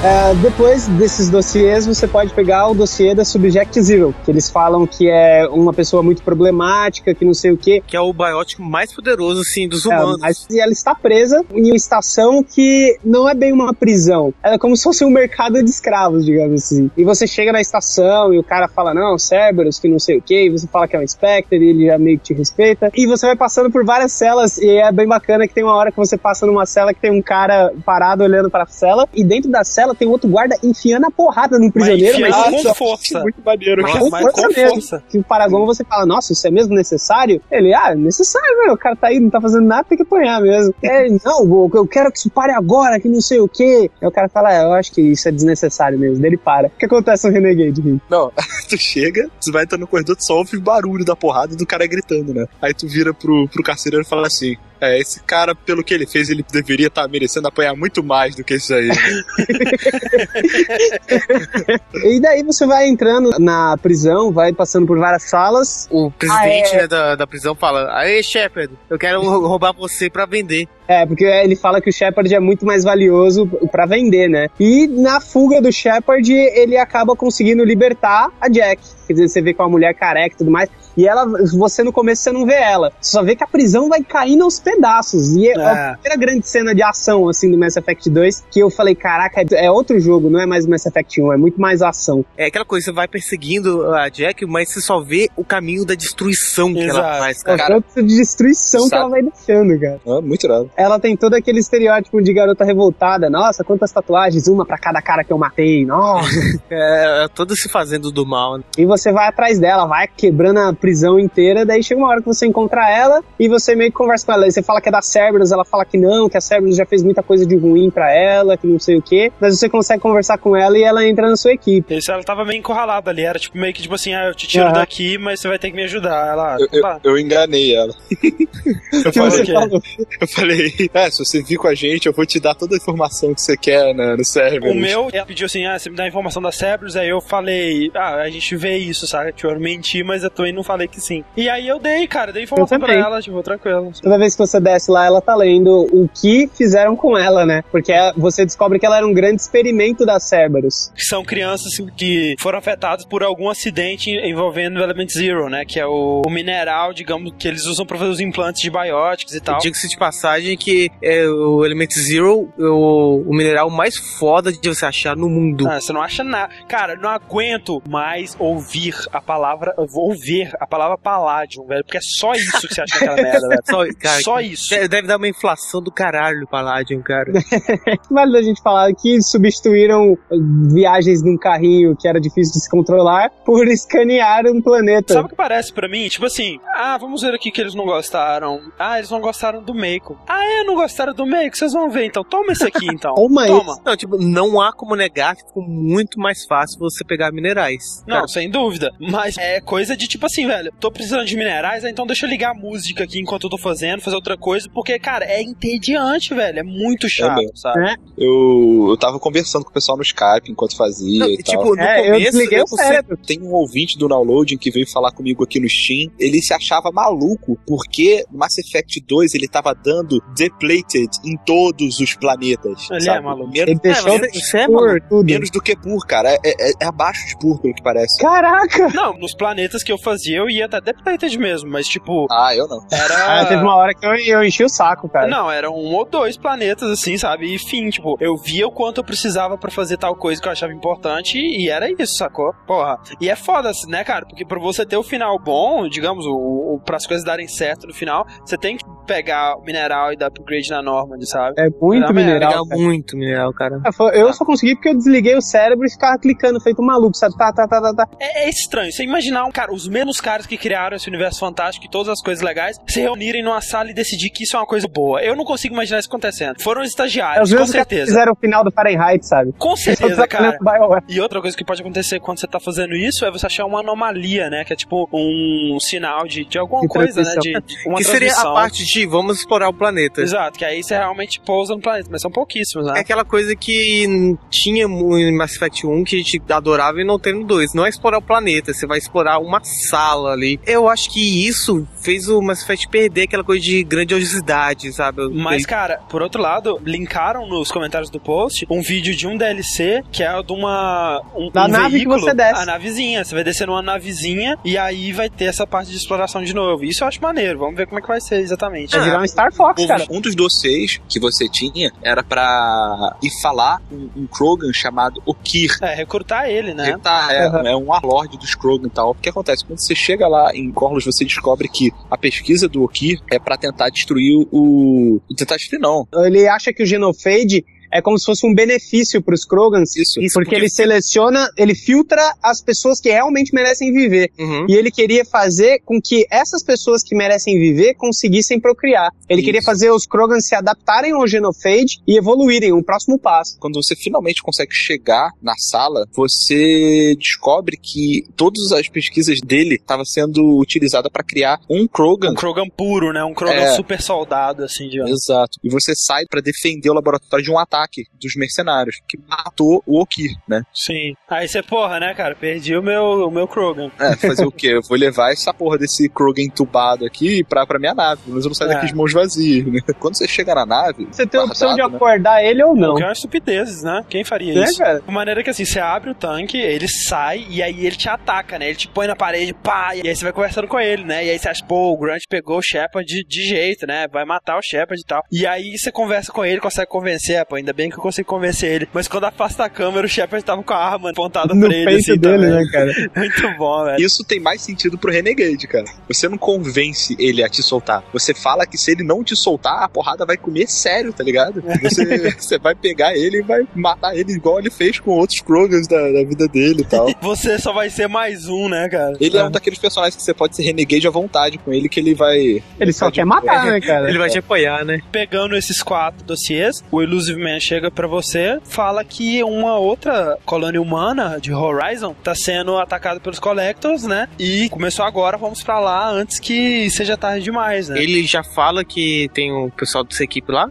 Fala, fala. Ele fala que dependendo de quem você salvou no 1, né? Ou a Ashley ou o Caden estão lá, né? Que Uhum. é um, um ex-companheiro seu e caralho. E eles começam a ser atacados pelos Collectors, que mandam a nuvenzinha de insetos neles e paralisam. Nessa hora, o Mordin, ele fala com você que ele conseguiu desenvolver, né? Um, um repelente de inseto, assim, dos Collectors, digamos. Um né? mega repelente de Um inseto. mega repelente, que é o que você precisa pra não ser paralisado pela nuvem de insetos deles. E aí você vai, você desce lá em Horizon e, cara, você presencia tanto o processo de abdução, né? Quanto a luta contra eles de cara, né? Face a face com os Collectors. Uhum. Que são insetões que chegam voando e tudo mais. Você já tá lutando contra o seu grande inimigo, né? Tipo, Isso. a raça que é o seu inimigo que. Sim, que- pois é. E uma coisa interessante dos Collectors é que eles parecem ter uma certa independência um do outro. O negócio é que a qualquer momento, o, o rainha, o rei, sei lá, o, o, o Harbinger, é, ele pode assumir o controle de qualquer Collector que ele tiver na frente. O- os Collectors, eles são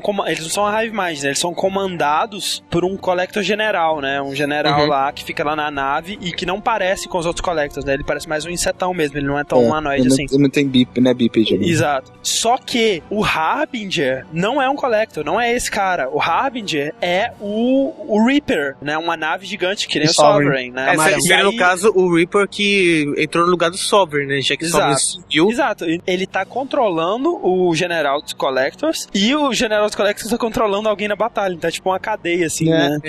Você derrota os Collectors lá, tem uma conversa com a Ashley ou Caden, que eu tive muito prazer nessa conversa porque eu pude ser grosso e escroto com a Ashley, sabe? Só que depois eu fiquei sabendo que, tipo, independente do que você disser pra ela, ela não entra Aham. pra sua equipe, né? Ela fica meio que decepcionada por É, você estar e- no. E tipo, e eu achei, eu fui todo gentil com ela, falei só as coisas legais. E ela falou: Não, não gosto mais de você porque você tá com a Cerberus. É, tipo assim, né, cara? Te respeitei tanto, você foi meu comandante leal, e agora porque você tá com a Cerberus, não interessa o motivo, não quero saber, vou embora. É, E foi embora. É. Nunca mais você vê ela no resto do jogo Que inteiro. bom, cara, acho ótimo, fantástico. Tchau.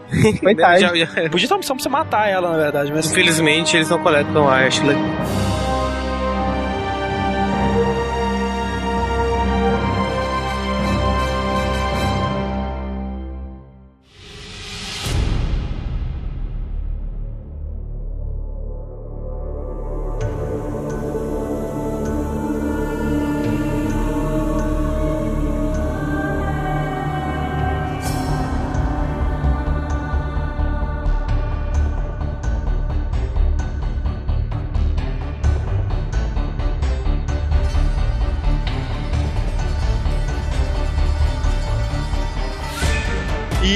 Concluída essa missão, né, velho? Sua equipe começa a te dar missões, as missões pessoais deles, né? As missões de lealdade, digamos, é que eles vão te falar algum problema que eles têm, assim, da vida deles, e você vai ter que parar o seu caminho pra resolver, né? É porque. Não fala que eu te escuto. É, fala que eu discuto. É porque é, cada um tem quatro skills, né? A quarta skill, que seria a melhor, ela tá travada até você fazer essa quest que você faz ele confiar em você e liberar a skill. Que não E- tem muito sentido, né? Tipo, eu estou aqui pra te ajudar, mas eu tenho uma skill muito foda, só que eu não vou te contar, até você me ajudar. E o interessante é que depois que você ajuda ele e libera essa skill, você pode escolher uma das skills dos seus membros e você usar. Uhum, Isso, né? Também Isso, pode. é. E também a- abre uma roupinha nova pra eles, que geralmente é uma mudança tão bobinha, né? Tipo, É, eu não, Não, não é uma roupinha nova, ele só pinta de preto. E aí você tem mais três dossiês, né? Mais três personagens pra poder pegar. Um deles é a Tali, que é a, a segunda personagem que você tem na sua crew, que é do primeiro jogo, né? Porque, por exemplo, a Liara, você chega a encontrar ela, né, em Ilion, que você conversa com ela lá e tal. Inclusive, se você tiver o casinho com ela do primeiro, ela te dá um beijo e tudo, mas E fica só- por isso, né? Isso, só. que vergonha, tipo, cara. Eu pensei que ela ia falar, verdade- Shepard, tem o meu escritório particular aqui em cima. É, A Liara é outra Uma pessoa que eu, eu achei que mudou muito. mudou muito, cara. Muito. Tipo, é- é- Ela- eu tinha falado que o Garrus mudou, mas a Liara, cara, ela era tão boazinha, sabe? É, Ela era aquela moça que passava mal na nave, cara. é, tipo, Hoje entrar na sua mente. E, cara, ela virou uma filha da puta. Ela virou um informante, né? Tipo, ela tá atrás do Shadow Broker, né? Pra pegar ele e tal. E, tipo, ela não tá atrás de Shadow Broker porque, ah, ele matou meus pais, ah, ele tá fazendo mal. Não, porque é concorrência dela. É concorrência, né? Tem que eliminar cara. a concorrência. Enfim, a Tali é a segunda e última pessoa da tripulação antiga que você pode ter na sua equipe. Uhum. Uhum. E você encontra ela no planeta Haystrom, né? Ela tava lá pra estudar por que, que o sol do planeta estava morrendo tão rápido, assim. O sol tava estável e aí do nada começou a... A estrela começou a... a sei lá, coisa sabe? tava se expandindo pra, e depois ela ia explodir. Cara, Então, essa foi uma das isso é- partes mais difíceis do jogo, cara, sem brincadeira. Isso foi. E é, é uma parte legal, porque então quando você não tá na sombra, quando tá no sol, você vai perdendo o seu escudo, porque o sol tá muito Exato. grande, muito perto, é muito quente. E é legal que, tipo assim, você vê essa- esse lance do sol te queimando, né? Quando você vê aquele daquele brolinho de coisa fritando, assim, no sol. e também quando você olha pro sol, cara, que é uma luz pá, na sua cara, você fica cego. não enxerga assim, mais sabe? nada, né, cara? Fa- Fabriciano é assim. Fabrício, é Fabriciano, cara. É missão em Fabriciano, exatamente. Mas uma coisa legal é que nessa missão, se você for com o Grunt, né? O Grunt é o único que não é afetado pelo sol, né? Sério? Ele é um Krogan, É? sim, Ele afinal. É, afinal, Viu? Tô é falando. Você ajuda a, a Talia a se desviar de um ataque de gas, né? Cara, onde tem Talia tem gas, né? Impressionante. Perseguem ela. Crer, velho. A Tali, cara, o legal dela é a personalidade. Eu escolhi ela pra ser a- o parceiro amoroso lá do, Ah, do, do, do Shepard, né? E ela é muito engraçada, porque ela é, é muito envergonhada, tá ligado? Aí, aí tu dá pra zoar ela foda, que quando você fala pra ela que tu tá gostando dela, ela começa a ficar sem saber o que dizer, e tu manda assim, ah, vai me dizer que por trás desse espelho aí você tá ficando coradinha. Que sacanagem. que manolo, cara. Que manolo, né, cara? tipo, sério, desde o primeiro, assim, eu sempre me interessei mais pela Tali, cara. Muito mais do que pela Liara. Ela é muito simpática. Ela é muito, ela é muito carismática, velho. Ela é muito legal. Quando você recebe os três dossiês, você tem acesso a mais vários planetas, e um dos planetas é Ilho, que é o planeta dos Assares, digamos assim. Não é o planeta Isso. original deles, mas é uma grande colônia. Você faz coisa pra caralho nesse planeta, né? Uma das principais características desse planeta é que você pode fazer contrato de qualquer coisa, tá ligado? Ele é um planeta bem comercial, assim, de empresas e tal, porque se você fizer um contrato, você vai ser meu escravo e o cara assinar, ele vai ser teu escravo, tá ligado? E a lei do planeta vai te proteger, Exato. sabe? Logo que você chega, se você salvou o Rek'Nai no primeiro, vem uma Asari falar com você, ela fica meio que possuída pelo Rek'Nai, e você tem uma conversa curta com o Rek'Nai. Que maneiro. Que merda, cara. Mais uma coisa, se você não importar, matou a rainha, né? Cara, que merda, né, cara? Tudo de ruim, velho. Matou o Rex, matou a rainha e não matou a Ashley. Vai tomar no cu, cara. E outra coisa é que a Rek'Nai, ela fala que eles estão prontos, né, pra batalha. Só tô esperando É. você summonar eles. É, Ela, ela explica que eles são uma raça pacífica e tudo mais. Em algum momento aconteceu alguma coisa que eles deixaram de ser. Que são os Reapers, né? Que são os Reapers. Então é uma possibilidade que eu até tava falando com o André. Se o Sovereign ou os outros Reapers que estão lá, que parecem um camarão gigante, se eles não são inspirados nos Rek'Nai, sabe? Os Rek'Nai não foram os Proteans de antigamente, digamos Exato. assim. Pois bem, então daí você chega em Ilios e uma das pessoas que você pode recrutar lá é o Tane. Tane, o assassino. Exato. Aí você conversa com as pessoas e você descobre que tem uma Sari que ela é, tipo, mega dominadora. E você sabe que o Tane, ele quer matar essa mulher. Você vai subindo, até que você chega nela e ela fica meio desesperadona lá. Aí você fica apontando pra uma arma com ela e ela fala, ah, você que tá tentando me matar, blá blá blá. E cara, é uma cena muito maneira. muito porque o foda. Tane desce, aparece do nada, assim, sabe? Desce Cai do teto, teto, né, ele velho? vai, mata um segurança dela, mata outro, daí ele pega e, tipo, mata ela, mas de um jeito muito assassino romântico, sabe? É, exato. É um Pega, mata cara. ela e, e meio que dá um abraço nela, assim. É, Tipo, eu ele- jurei que ele, ela, ma- né? ele ia matar ela, beijar, sabe? Como se uma necrofilia foda. Essa é uma das partes, cara, que é impressionante, porque assim, cara, você vê a melhora gráfica que teve, né, do 2 pro 1. O gráfico Muito, do 2 tá sim. inacreditável, velho. O Tane é muito bem feito, velho. Dá vontade de lamber ele, cara. Ele é muito foda. Foi, foi o meu personagem favorito de adição, assim, É legal que assim, o Tane, ele é a, a- a raça Drell, né? Que é uma raça nova em Mass Effect 2. Dá a explicação que, tipo, por que você não viu ele no 1? Porque existem pouquíssimos, né? Uma raça meio que em extinção, assim, porque eles tinham um planeta deles, né? Que era. tava evoluindo e tal, tava super populado. Era um planeta desértico, assim. Eles estavam indo pro fim da civilização deles. E aí, os Hanar, cara, as água-viva, fucking stupid jellyfish, pegou um, um grupo de Drell, levou pro planeta deles, que é 90% água, e, tipo, cuidou dos Drell lá e, tipo, ensinou pra eles, treinava os Drell. Cara, o Tane foi treinado pelos Hanar pra ser um assassino. Como É, assim? Ele fala que foi treinado pra ser um assassino e o Shepard na hora um Hanar, eu nunca vi um Hanar assassino e tudo mais. E Eu é, nunca vi um Hanar fazendo nada de útil, né? né? E ele fala que é uma raça bem organizada, que não sei o quê. Não, os Hanar são inteligentíssimos, são super educados e tudo, né? Uma coisa maneira sobre Hanar, né, que é um bicho com tentáculos e tudo, tem um cara na Citadel que tá vendendo jogos. Isso é muito bacana, tipo, cara. ele fica fazendo anúncios de jogos e tal, e aí ele, tipo, você tá ouvindo por alto, assim, né, você tá passando lá. Ele, ah, aqueles jogos pornôs de Asari com Hanar, estão se vendendo lá em Shinyakiba, os eroguês aí, japoneses. De tentáculos. Mas, enfim, e aí o- os Drell, eles são, tipo, muito gratos. Só que, tipo assim, por eles terem migrado do planeta deles por um planeta tão úmido, e, tipo, pela maioria dos planetas do mundo, né, serem úmidos, mais úmidos que os planetas deles, eles acabam desenvolvendo uma doença que o pulmão deles acaba perdendo a, a capacidade de absorver oxigênio, porque eles estão acostumados com um lugar ultra seco, né, e indo pro lugar úmido, que ao longo do tempo vai matando eles, né, e Uhum. o Tane, Tane, diga-se de passagem, né, assassino, o nome dele vem de Thanatos, né, cara, o É. deus da morte. Olha Nada só. mais justo, cara. Ele tem um conceito de que ele pode reviver cada memória que ele teve na Isso, eles têm memória, tipo, fotográfica, É, né? e não tipo, é, e não é só caralho. memória fotográfica que ele consegue te descrever o que ele fez, ele realmente revive, ele revive a sensação e ele fica com o olho direto. E a câmera do Mass Effect muda, dá um efeito, ele começa a falar meio rápido. E, cara, a voz dele é muito bacana, cara. Ele tem uma voz A voz dele é muito Sim, foda, né, cara. cara? Eu ia ficar com muito medo se ele começasse a fazer isso na minha frente. Por causa disso, assim, ele, por exemplo, se o cara teve um acidente e, tipo, ele tem essa lembrança, sabe? Ele vai sentir de novo a dor, sabe? E quando você tem uma memória boa, você vai re- relembrar de novo, você sente a felicidade de novo. E ele diz que tem alguns Drells que eles se perdem nisso, sabe? Eles passam a só querer viver lembrando de coisas boas, É, sabe? tipo, o cara só precisa transar uma vez na vida, né? No meu planeta, né, em Ilion, você também pode pegar a Samara. Quando você chega lá, todo mundo fala, não, tem uma Sara justicar aqui,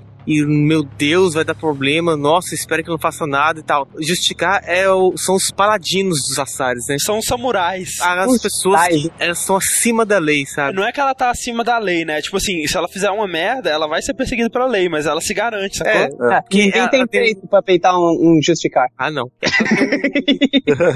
Cara, ela é muito If you know what I mean. É, mas eles têm um código, né? Aquela coisa de tem que fazer o bem, só pode fazer as coisas corretas. Só que aquela coisa literal demais, literal demais. Tipo, se alguém Verdade. roubar um doce de uma criança, ela chega e mata essa pessoa. Se uma criança roubar um doce de um velhinho, ela vai e mata a criança também. É, eu acho que é muito roubar lira isso. Se ela quer é, saber de alguma coisa e você não cooperar com ela, você está infringindo o código dela, então ela pode te matar. Isso é Basicamente. É, ela é uma Sari, né? Muito velha, ela tem, tipo, quase mil anos já. O que os, os fazem, tipo, assim, eles abandonam tudo que eles têm na vida e saem pela galáxia corrigindo as coisas que ela vê que tá errado, sabe? Vestidos de morango, o que me dá muito raiva. O cara tá vestido de morango. Vestido de morango. Ah, se você fizer uma quest, ela está vestida de preto. Jabuticaba.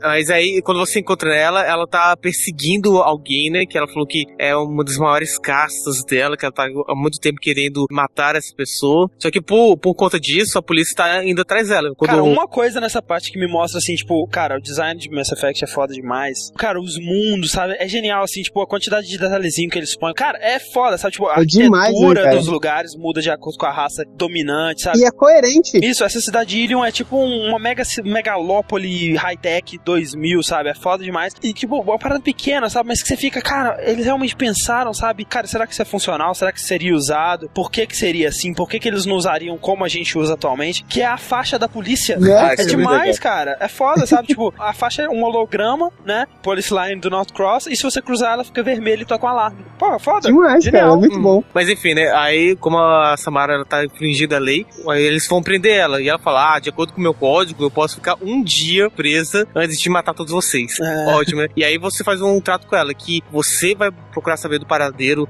do alvo dela enquanto ela fica ali quietinha na cadeia. Se você voltar a tempo, tudo bem, senão ela vai entrar em berserk. Exato. Você consegue saber do paradeiro e você volta pra Samara. Ela fala: Ah, beleza, então vou te ajudar na sua missão e quando acabar eu vou atrás eh, do meu alvo de novo. E aí ela faz o Ela faz juramento. juramento, coloca você acima do código dela, tipo, puta que pariu, sabe? Pra justificar, eu achei que foi uma coisa foda. Ah, foi, foi o que eu falei, cara. O Mass Effect 1 ele é focado em te apresentar uma raça. O 2 ele aprofundou mais e te apresentou personagens, sabe? Você não tem um Assali, você tem um Justicar. Exato. Você não tem um Drell, você tem um assassino no seu time. Exato. É- É nessa missão que tem aquele Volum viciado que ficou doidão com Biotics. É, cara, que ele acha que ele é o rei do mundo, sei lá. Cara, é muito engraçado esse vlog. Ele morreu no meu.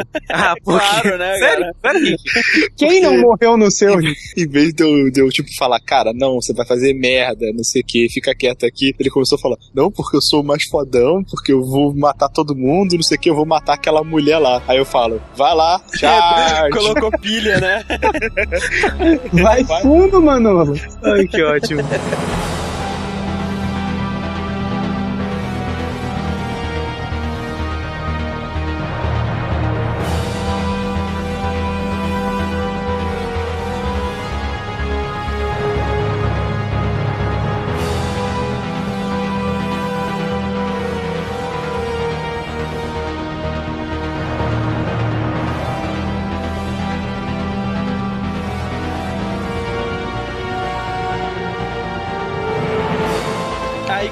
Termina esse dossiê, o Illusive Man entra mais uma vez em contato com O você. timing perfeito, né? Claro, né? Ele fala que eles encontraram uma nave dos Collectors abandonada, sacou? Tipo, destruída e tal. É, ela foi atacar, os Turians conseguiram repelir o ataque e a nave tá desativada agora. O lance é que, tipo, só os Collectors estavam conseguindo usar aquele Mass Relay lá, o Omega 4, e voltar vivos, sabe? Aí estavam especulando que dentro da nave dos Collectors tem, tipo, uma senha, alguma coisa que faz. Ou, ou alguma tecnologia, né? É. Que faça com que você consiga atravessar. E aí você vai investigar e, cara, eu vou te falar, velho. Eu estava achando o jogo bom até aí, mas foi a partir daí que o jogo, caraca, engrenou, sabe? É. Ficou foda. Ficou Porra, foda, engrenou sabe? foda. Ah, o bacana dessa parte também é que você consegue pegar uma arma a mais. Como as classes que você pega no começo, você tem uma quantidade limitada de armas. E eu peguei Sniper, claro, né, cara? Sniper Eu é. peguei o Assault Rifle, cara. Caraca, Sniper é muito roubada, velho. Muito. Nossa, aquela sniper é a melhor coisa do mundo. Você mata todos os inimigos antes eles te verem, cara. Muito bom. Qual classe que vocês pegaram? Eu peguei Vanguard, cara, com o Charge, muito bom. Eu joguei de Adept, full Bionic. Eu não disparava um tiro, cara. Tava de Soldier.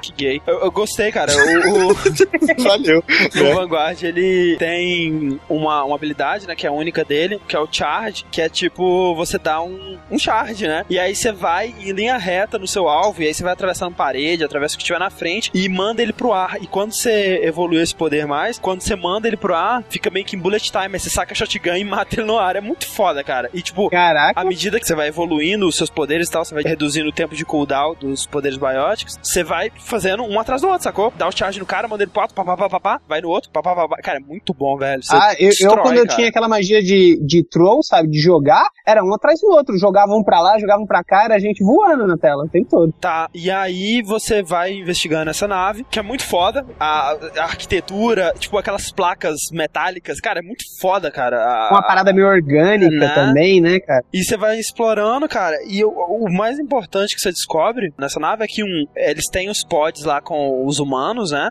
Que eles ficam guardados, podzinhos assim dentro da nave. E dois, cara, os Collectors são os Protheans. Exato. Essa É, isso que é demais. a revelação, né, do momento. Cabeça no teto. Eles foram modificados geneticamente pelos, pelos Eles, eles né? sofreram aquela indoctrination tão grave, mas tão grave que eles chegaram a ficar inúteis, sabe? É que, na verdade, então eles eu- começaram a modificar eles geneticamente pra tornar eles úteis de novo. os Reapers pegaram eles pra s- servir de, de escravos, né? Os Collectors, eles são meio que um exército construído, sabe? E aí, claro, você descobre que é uma cilada Bino, É né? uma cilada, Bino. Como não podia deixar de ser, né, velho? Eu tava sentindo o cheiro de cilada desde o momento que eu pisei naquela porra. Ah, não, Né? você vai lá, tá tudo vazio, você não encontra nenhum inimigo nem nada, cara. Quanto menos gente, mais medo que você tem, né, cara? Né? Cara, aquele último lugar que vai vir naquelas plataformas girando, né, cara? Cara, muito foda, velho. Cara, se você estiver com Biotic ali, é ridículo essa parte. É só tu empurrar as pessoas da plataforma. É. Eu fiz isso aí, a plataforma chegava vazia pra mim. Mas enfim, e aí você volta pra Normand, né? Você consegue fugir dali. Cara, esses Collectors são um bando de inútil também, né? Eles É, fazem, meio a, fazem a armadilha e, tipo, escapa, né? Tranquilo. Não, tipo, eles esqueceram que era uma armadilha, tá ligado? O Lucifer Man fala que, na real, ele sabia que era uma armadilha, mas não podia te contar, porque se você soubesse, podia denunciar e estragar. Nessa parte eu fui renegade com Eu ele. também. Eu também, cara. Não, não diga, Rick. Eu fiquei putaço, tá ligado? Eu pensei que nessa parte o Rick ia ser bonzinho, tá ligado? Não, o André, e depois se pergunta por que você não conseguia abrir o- os diabos. Não, eu não me pergunto. Eu, eu me pergunto por que, que eles não corrigiram essa merda. Porque eu quero fazer minhas decisões do jeito que eu faria, não pra pegar pontinho de Paragon. Caralho. Sim, fecha eu gostaria, mas já que eles não fizeram, você Ah, cara, eu quero jogar feliz, Ah. Tem então que jogar com outra pra- pessoa. Não, ali você sabe que você tem que pegar o, o IFF pra você poder passar pelo É.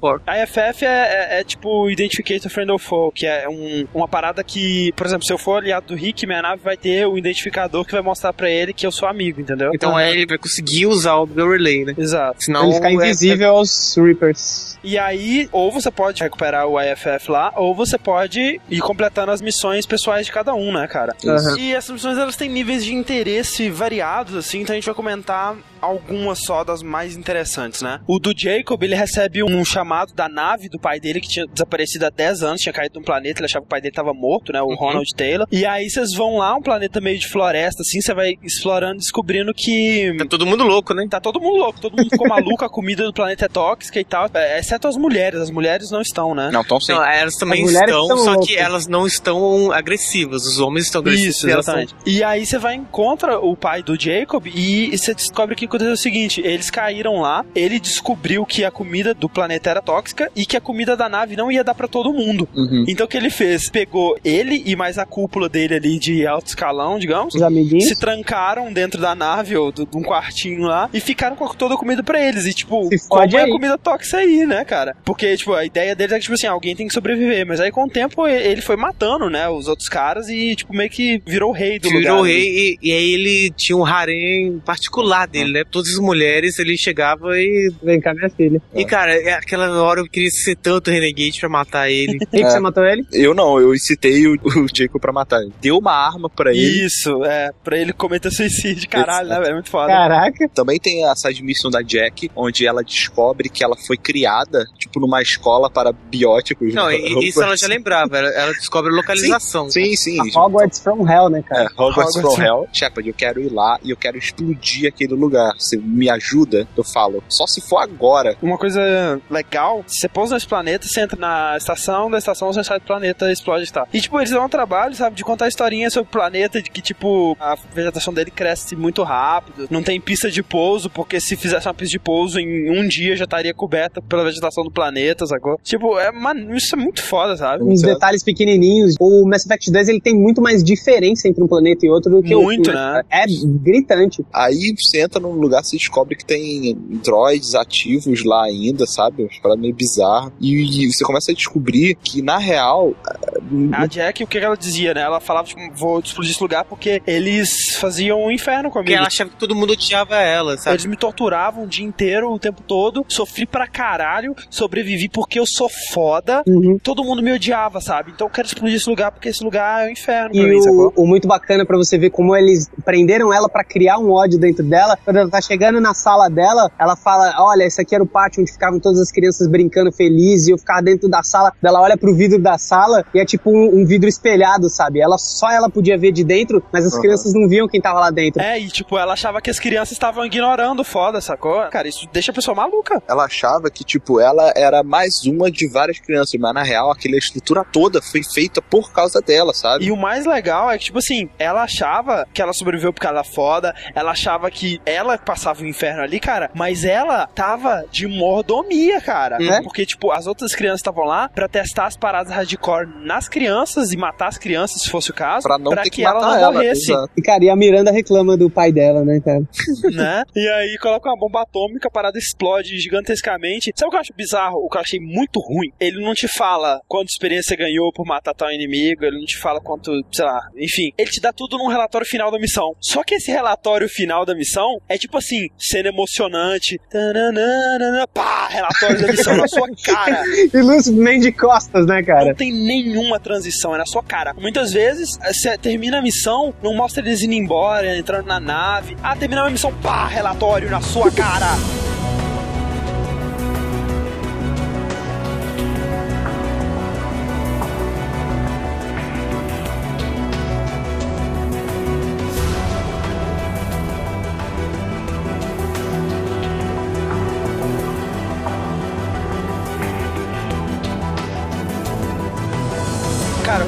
que o melhor side mission dessas, assim, missões de lealdade que tem é a da Tali. Ah, sim, Aham. com certeza. Ela é acusada de trair a- os Quarians, né? E ela não sabe por quê. E aí vocês vai lá na flotila, na, na frota do- dos Quarians lá, pra ela ser julgada. E aí chegando lá, ela é acusada de ter enviado pros Quarians peças funcionando de guerra. E assim, botando E em risco a E, e flotila. o, E aí ela fala que mandei pro meu pai, mas fui muito cuidadosa. Eu sempre eu tive certeza de mandar coisas totalmente desativadas. Só que aí o que tá acontecendo é que na nave lá do pai dela tá tendo um ataque de Geth, né? Os Geth tá tomando controle e o caralho. E aí você, argumentando lá com o, o, o conselho lá, os juízes lá, consegue ter a chance de ir, pelo menos ir lá, sabe? E aí você vai nessa estação especial, luta contra os Geth lá e descobre que o pai dela é que era o culpado, né? Que o pai dela que tava mexendo com coisa que não devia. É que o pai dela, ela pegava as peças que ela enviava e tentava recriar gadgets funcionais. E aí você fala, vamos ter que falar que o seu pai é o culpado, senão você vai ser banida. E a Tali fica puta, sabe? Tipo, não, você não vai falar isso de jeito nenhum, eu quero manter a honra do meu pai. E aí você volta pra lá pro julgamento e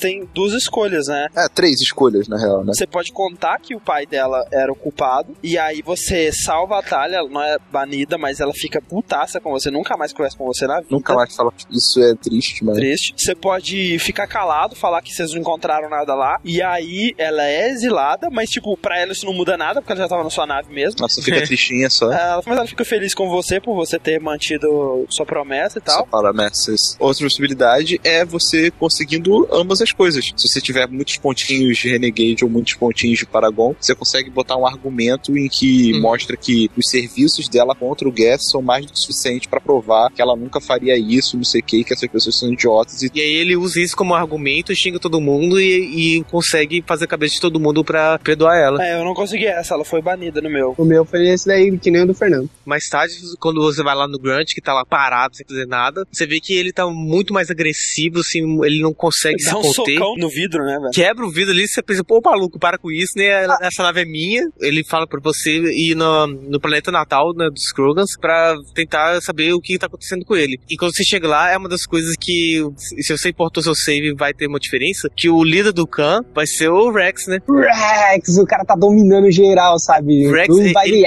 Dominou geral, cara. Ele tá sentado no trono, tá falando assim: você morre, você não morre. E é muito legal que quando você encontra ele, ele fica muito feliz, cara, de te ver, sabe? Ah, Pô, cara, você tá que vivo, merda, amigão. velho. Ele te dá uma. Cara, Ele ele começou a unificar todas as tribos do, do, dos Caralho, Krogan. velho. Com certeza foi o pessoal que criou o scanner que tomou as decisões do que manter. aí.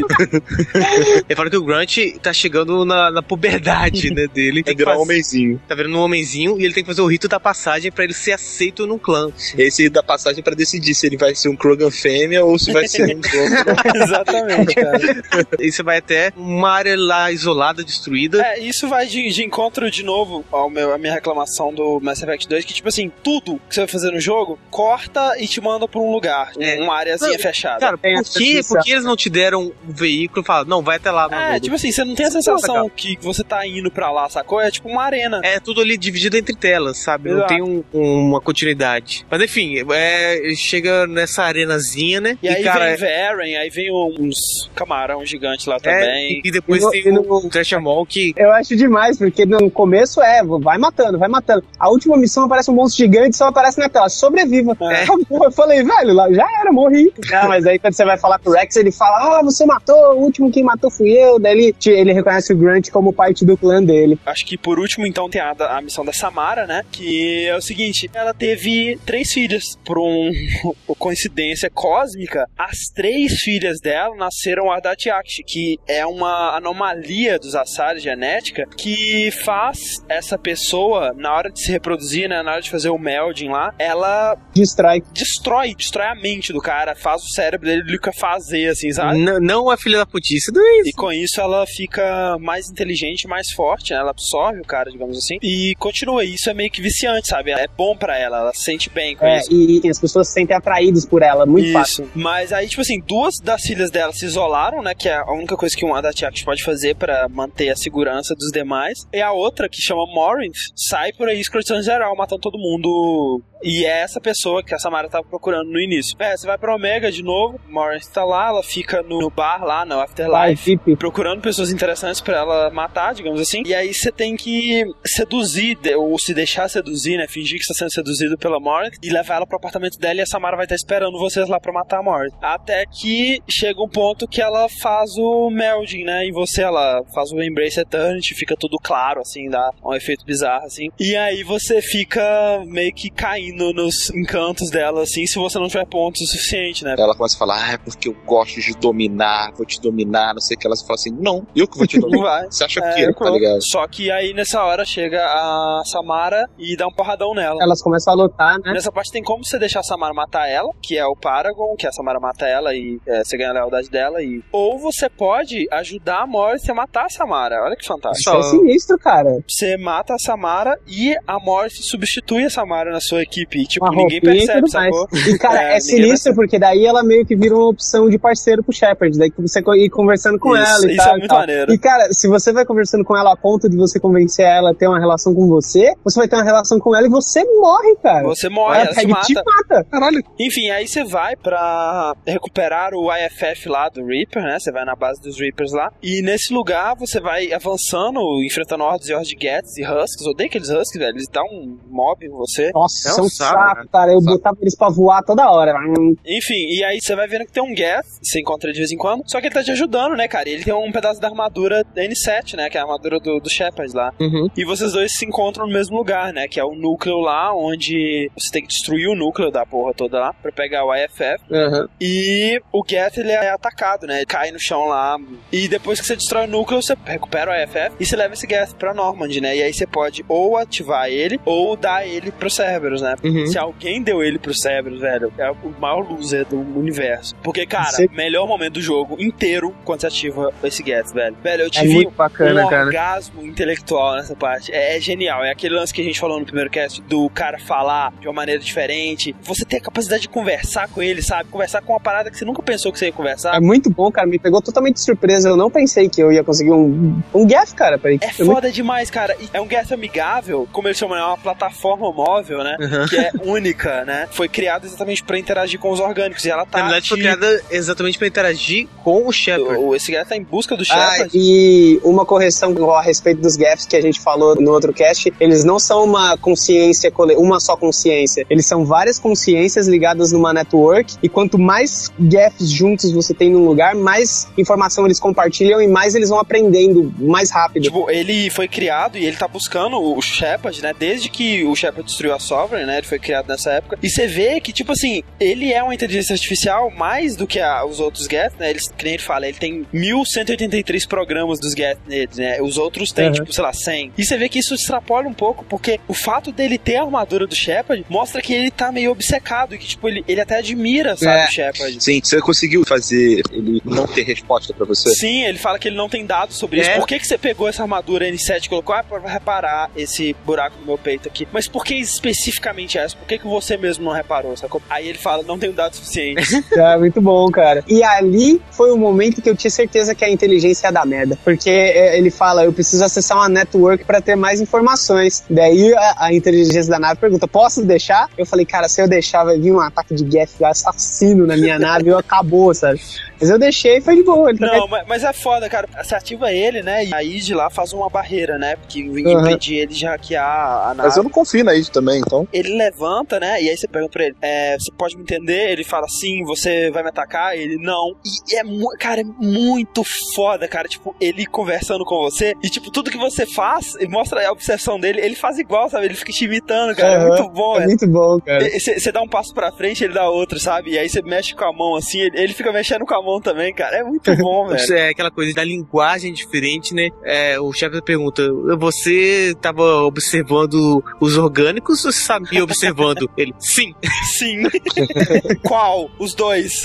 É muito bom, cara. E daí ele explica que os gaps eles eram divididos em duas partes, né? Exato. Uma parte foi meio que corrompida pelo Sovereign, Isso. que ele fez eles acreditarem e tudo mais, e a outra parte não, não achava isso certo, achava que o Sovereign Não, queria o- manipular o que ele. completamente faz sentido. É que o Solver, na verdade, criou vírus pra poder hackear os Gets para uma equação que desse 1,8222222 desse 1,8222223. Isso. Sabe? E essa É. pequena diferença matemática, pra um ia dar certo, pro outro ia dar errado. Isso é muito coisa de religião, né, cara? Tipo, os caras chegam a partir de uma mesma pessoa falando o mesmo sistema e sei lá, sabe? Eles chegam a conclusões diferentes e dividem. Um falava assim, ué, mas por que, que vocês não, não entraram em guerra com os outros Geth, não sei o quê? Aí eles falaram, ah, não, porque ele simplesmente tem uma, uma visão diferente pra mesma pergunta da gente, entendeu? foda. Isso é demais, né, cara? E a gente simplesmente aceita isso, sabe? Eles decidiram seguir o caminho deles e nós seguimos os nossos. Aí fala assim: ah, mas como assim vocês conseguiram aceitar isso?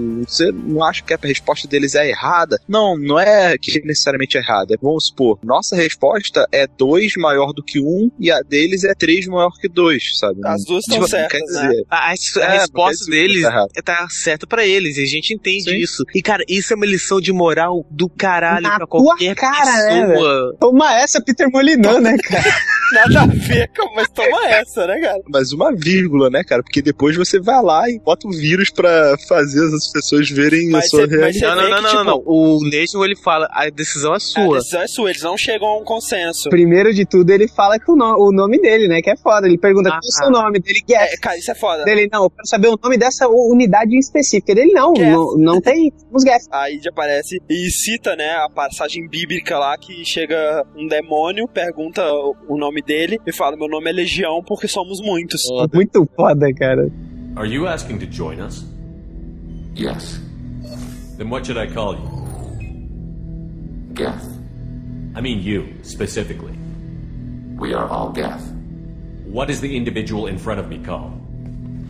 There is no individual. We are Gath. There are currently 1,183 programs active within this platform. My name is Legion, for we are many. Well, that seems appropriate. Christian Bible, the Gospel of Mark, chapter 5, verse 9. We acknowledge this is an appropriate metaphor. We are Legion, a terminal of the Gath. We will integrate into Normandy.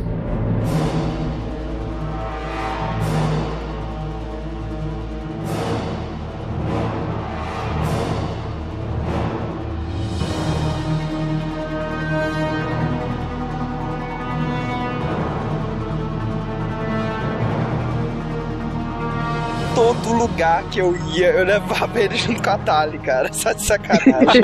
Ai, É muito bom, e ele abre várias linhas de diálogo diferentes, Sim, sabe? sim. E, porque a Tali chega uma hora que briga com você, É. porque você trouxe um Geth. E aí você tem que ir na missão do Legion, né? Que é numa base dos Quarians, né? Que obviamente, como eles foram banidos de tudo, tá governada por Geth, né? Primeiro, o que ele tava querendo fazer era destruir o vírus que os Urbis criaram para controlar os Gets hereges, né, que são os modificados. Modificando esse vírus, poderiam destruir todos eles, ou poderiam criar a cura pro vírus, né, para todos eles voltarem Isso. ao normal. E essa side mission é uma que eu espero muito, muito, muito. Que tem uma, uma- um efeito Tem que ter um foda. resultado inacreditável no 3, cara. Senão vai ser muito triste. Isso é uma especulação pro 3 que com certeza vai ser certo. As side missions, conforme você vai fazendo, você repara que você tá criando pequenos exércitos de raças Exato. diferentes.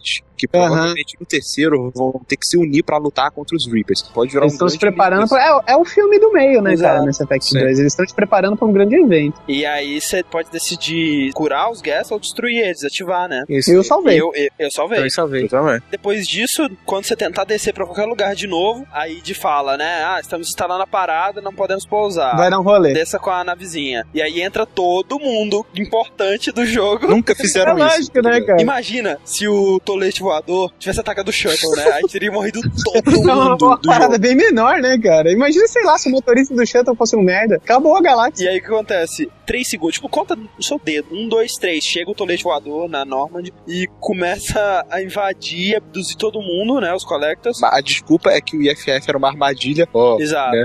É. E tava mandando sinais da localização da nave. Aí é muito foda. Você assume controle não da Kelly, não da Dr. Chakwas, mas do Joker. Olha Isso só, é cara. demais, isso é cara. caralho. Joker. Caraca, é tensa sei, essa cara, parte, cara, porque o Joker ele não consegue fazer nada, cara, ele só se rasteja. Cara, cara, collectors, assim, você passa do lado dos Não collectors. é não. Você tenta subir a escada, você vê a sombra de um Collector gigante na escada e caralho, sai daqui, velho. a Id, ela chegou e falou: Olha, eu posso salvar a nave, mas pra isso você vai ter que liberar todas as barreiras que Tudo. me impedem de controlar a nave Abre as inteira. pernas da Normand pra mim. Aí, É, foi, foi ali que eu falei, aí tu vixe. fala assim: tá bom, né? Não, não fizer isso, eu vou morrer. Então tá, o que, que eu tenho que fazer? Ah, segue essas luzes aqui de emergência e vai naquela primeira sala e aperta tal botão. Aí beleza. Aí falou: Ah, vou ter que me rastejar de novo. Aí a Ed responde: É, eu adoro ver os humanos ajoelhados. Eu Cara, Cara, é, isso ficou tenso, velho. Ficou aqueles três segundos. é muito Pare. bom que ela mandou. That was a joke. Eu não acreditei, cara. Eu falei, fudeu, cara, é agora. É agora, fudeu tudo. Ela abre todas as comportas pro espaço. Ah, é, cara. Todos os collectors que estavam lá dentro e humanos, se tiver algum sobrevivendo, foram pro vácuo. É, mas já tinham todos sido coletados, né, em teoria. Sim, é, teoricamente É. todos já, já tinham sido coletados. E você descobre que, na verdade, a Id é legal, né, cara? É, e diz, É, ah, mas né? So far. A partir desse momento, eu, pô, cara, eu fiquei meio orgulhoso, que legal, sabe? Parece que a Id, ela, por ser uma inteligência artificial, né, pra tomar as próprias decisões dela, ela acaba ficando, no final de tudo, muito mais leal ao Shepard do que a Cerberus, né, velho? Isso é É, verdade. parece que, que ela aprendeu, né, com convivência com os chefes e tudo mais. É aquela coisa que a inteligência artificial ela, ela pode evoluir por si própria. Ou assim nós achamos. Até ela comeu. Cara, eu ainda, eu ainda não confio na, na. Você volta pra nave. É triste, cara, que você tá na nave sem ninguém, cara. Sem ninguém, Eu- né, cara? Não tem secretária Kelly, não tem Dr. Chakwas. E o Diogo tá se sentindo mal culpado, cara. Tipo, antes de então, né, como sempre, pra missão final, você pode consumar o seu amor pelo personagem que você andou nutrindo. Uhum. Que no caso do, do Shepard Homem é ou a Tali, ou a Miranda, ou a Jack. E no caso do Shepard mulher, ou é o Tame, ou é o. Cara, eu, eu pegava o Tane fácil, velho. Eu acho o Jacob. sexy. Eu também, cara, eu, eu quase, eu quase, eu, eu só não peguei porque eu falei, ah, velho, vou zerar essa merda. pera, pera, pera, pera, pera, pra quem que você deu, Yuri? Pra quem que você ninguém, deu? cara, pra ninguém. Ah, Como Como você eu- pegou a Sarah, né? A Liara, cara. Eu acho que a Bel-Era ela se intimida fácil demais, cara. Tipo, foi dar uma polêmicazinha sobre as cenas de sexo que no 2, cara, praticamente não tem, né, velho? Cara, tipo, o problema não foi que não teve, o problema é que teve insinuações de movimento de sexo com calça jeans, cara. Exato. Sabe o que foi foda? Tipo assim, eu fiquei animadaço quando eu vi que podia ter o romance com a Tali, porque eu pensei, caralho, vou ver o rosto dessa puta. e eu fiquei imaginando o jogo inteiro, cara, como é que deve ser? Deve ser mó pálida, né, cara? Deve ser estranho. Será que ela vai ser um ET ou será que vai ser uma pessoa? E eu, caralho, é agora, é agora, é agora. E cai a máscara no chão e acaba sendo sexo. Não dá pra ver a cara dela. Brochei, velho. Ali naquela hora ali da Tali, o Shepard pode ter olhado pra cara dela e falado: Que isso, mano? Sai de cima de mim. E aí, cara, vocês decidem ir de uma vez pro Omega 4 Relay lá pra recuperar sua tripulação, né, cara? Salvar todo É, mundo. aí começam os poréns de Mass Effect. Se você não for direto no Omega Force, se você ficar enrolando, fizer outra missão e tudo mais, quando você chega lá na base dos Collectors, você encontra dois humanos dentro daqueles tubos. O primeiro é um humano random e o segundo é a Kelly Chambers. Isso se você for direto. Se você enrolar, fizer outra missão, o primeiro humano é a Kelly Chambers e o outro é um genérico. Então a Kelly morre, tá ligado? você Ah, perde. entendi. Eu fiz os upgrades da Normand. O que acontece se você não fizer na hora lá que você entra no Master Day? Se você não fizer, daí tem todas as coisas. Primeiro que você começa a passar naquelas pedras lá. Alguma coisa explode, daí ou, ou a Talia ou o Legion, se eu não me engano, morre. Caralho! Se eles não tiverem na sua parte, o Garrus morre. Caralho! E é, daí, se você não dá upgrade na armor, aquela parte que vem aquele collector gigante que você tem que matar ele Sim, no basement, óculos. ele explode uma parada e tem chance do Jack, o Jacob ou o Tane morrer, sabe? Caralho. E cara, eu não imagino também muito bem como é. Mas se bobear, dá pra você chegar na base dos collectors, sei lá, com três pessoas, sabe? Mas aí você chega na base dos Collectors depois de tudo, né? o Shepard faz aquele mega discurso dele, É. que é irado. Daí você tem uma planta de como é a nave dos collectors por dentro. E aí você tem que decidir quem vai entrar pra, Pelo hackear, pelo cano, né, exatamente, pra hackear as paradas, e quem vai liderar o outro grupo, né? Porque Aí, vão aí, entrar tipo, dois grupos. cara, essa é a parte que você fala, qualquer decisão errada, eu vou matar alguém. E assim, pela minha sorte, eu vou fazer a decisão errada, com certeza. A única que não pode, Eu sabe? fiz. Uma coisa também é que se você não tem nenhum personagem leal a você, cara, você tá ferrado. Tipo assim, a Miranda não era leal a mim, por causa da parada com a Jack. Ela, ela tava falando, então, Shepard, quem você escolhe pra hackear? Eu, porra, pra hackear, é claro que vai ser o Legion, né, porra? Quem melhor pra hackear um computador do que um computador? E aí o Shepard olhou pra ele, é, eu escolho o Legion porque ele pode hackear qualquer coisa. Aí, ah, então tá, então quem vai liderar o segundo grupo? Aí eu, pô, tem que ser alguém leal, né, velho? Vou pegar a Tali ou o Garrus, que são meus amigos de infância. E a Tali eu tava envolvido, né? E eu não queria que ela fosse sozinha, porque, tipo, Ela eu morresse, quero né? que ela fique comigo, É. né? Pô, vai ser o Garrus, né, cara? Vou mandar ele lá porque ele é um cara esperto, ele é leal e ele vai sobreviver, Safo. né? É. É foda. E aí, cara, eu escolhi o Garrus. Ah, vai ser o Garrus. E aí, velho, ninguém falou nada, cara. Tipo, close no Garrus, ele olhou pra mim assim, sabe? Ficou em silêncio foda. Tipo, uns três Tipo, segundos. merda, né? Eu, caralho, velho, escolhi a única pessoa. Tipo assim, a BioWare deve ter feito uma fala até se você escolher, sei lá, o cachorro, mas não fez uma fala pro Garrus, porque com certeza não era ele que eu devia escolher, cara. Eu escolhi a Miranda. Eu fiz besteira nessa parte, porque quando ele falou que eu precisar de alguém pra hackear, daí o Jacob se oferece e tudo mais. Eu falei, cara, eu tenho certeza que quem for pra hackear vai morrer, velho. Deve ser uma morte inevitável. Então vai você mesmo, Jacob, tá ligado? Só que quando você chega lá, ele vai tentar hackear e fechar uma porta. A porta em E, cara, ele, ele vai tentando e a porta emperra. E, cara, ele tomou um míssil na cara, velho. Mas foi um míssil, só que um míssil na cara. Eu fiquei tão traumatizado que eu, eu falei, velho, não é possível que isso tenha que acontecer. Daí eu peguei de reload, escolhi a Tali. Cara, Bolando foi as foi é, traumatizante, cara. Ele tomou um fucking Cara, míssil na, na Foi. Cara, traumatizante. aceite suas decisões, Yuri. Exatamente, Yuri. Olha só, sabe quem que eu escolhi pra fazer o hacking? O Garrus, cara. E ele morreu. Ele Ah, tomou caralho, um cara. míssil na cara, cara. Eu falei, velho, Garrus não, velho. Mas eu fui seguir em frente. Não, e pior ainda. Aí chega a decisão, fala assim, olha, é, essa porta não vai aguentar muito tempo. Eles vão entrar. E o que, que a gente faz com os pessoal que a gente salvou da nave? Ah, eles têm que voltar pra nave. O Joker pegar eles. E pergunta lá, você vai escolher um pessoal pra escoltar eles pra nave? Eu falei, não. Eles vão a nave. Eles vão Ah, sozinhos, caralho. O Rick- Caraca, o Rick. Não, não, Rick, você nem sei que todo mundo morresse mesmo, viu? Eu preciso de todo mundo pra sobreviver a essa porra, porque o Garrus já morreu. Eu não quero. Cara, eu roubar- mandei, eu mandei o Grant pra escortar Mandei o. Garrus. É, Eu mandei Garrus também. O Grant, cara, se Ah, mandar não, ele sozinho, ele, ele resolve o problema. Mesmo se ele não for leal, ele consegue chegar. Nessa parte, né, tem a, a outra divisão, né, que além de você mandar alguém pra levar o pessoal que você resgatou pra nave, tem você ir para a parte que tem o Swarmers, né, que mas fazendo uma barreira com, com a De biotics. Uma barreira de É. biotics. Você escolhe um sniper também. e o outro time que eles vão pelo outro lugar pra chegar na outra porta, né? Porque não é todo mundo que vai poder ir pelos Swarmers. Primeiro, a Miranda se oferece, né? Tipo, pensando, não, é, é qualquer Ah. pessoa A Miranda queria morrer, né, cara? com, com biotics. Qualquer um com biotics consegue. Eu olhei pra cara dela e falei assim: tá bom, filha, vem cá, Jack. Tamara. Isso é um trabalho pra você, Jack. Aí eu, É, eu escolhi a Samara. eu escolhi a Jack, Pra voltar pra nave, eu escolhi o Jacob. E pra ficar com a outra equipe, eu escolhi o Garrus. Aí tá, pra liderar outra equipe, eu pensei, porra, quem que eu vou colocar? Fui um por um olhando a descrição, assim. Aí tava lá, Natália. Natália é inteligente, ela sai de situações difíceis. Eu, tá aí, a Natália vai saber, né, se virar ali. É, eu fiz assim, eu peguei a Samara pra guiar a minha equipe. E comigo eu coloquei a Tali, porque eu deixei ela do meu lado sempre, e o Legion. E na outra eu coloquei pra liderar a Miranda. Porque eu pensei, não é leal a mim, espero que ela morra. Não, mas a Miranda ela é boa líder. E, e isso sem contar que eu tava com romance com a Tali. E quando finalmente abri a porta e o, o outro grupo chegou, só chega a Tali assim, ah, levei um tiro, desculpa. Ah, E a Tali morre, cara. Oh, Caralho. cara, eu fiquei olhando assim. caraca. Cara, eu fui o cara mais sortudo do mundo, então, né, cara? Porque, tipo, quando eu, quando eu cheguei e todo mundo sobreviveu, eu pensei, ah, qualquer coisa que eu escolhesse sobrevivia, né? Mas não, Não, cara. Eu também pensei mais ou menos assim, depois eu fui ver no YouTube. O único mesmo que eu mudei foi o Jacob. Eu me mais, né, cara? Girls morreu e a tripulação inteira morreu. E aí isso vai com o grupo de três e encontra a porra do Reaper humano, cara, que é bizarro, caralho. Você descobre por que, que os Collectors eles estavam pegando os seres humanos e por que, que os Exato. Reapers estavam tão interessados. Tá fazendo sopinha de humano, cara.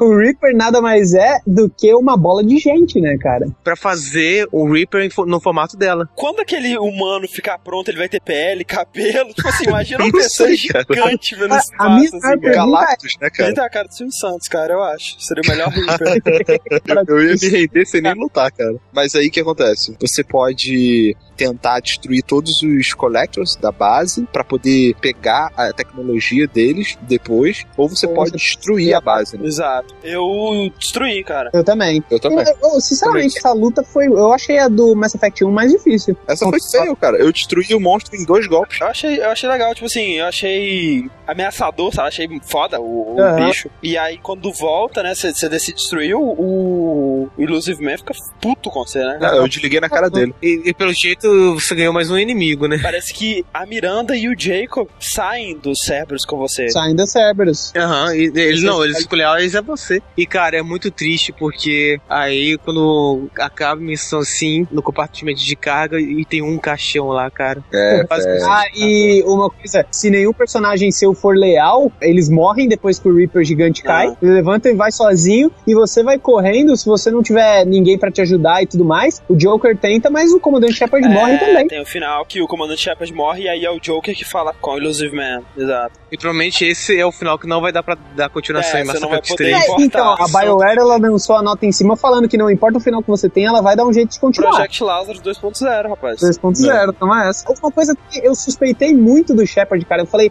pô, ele foi reconstruído, deve ter alguma coisa de Não, errado, vai sabe? dar alguma merda, tem que dar, cara. Tem que dar alguma merda. Ninguém é tão bonzinho assim, nem, nem, nem principalmente, cara. Principalmente.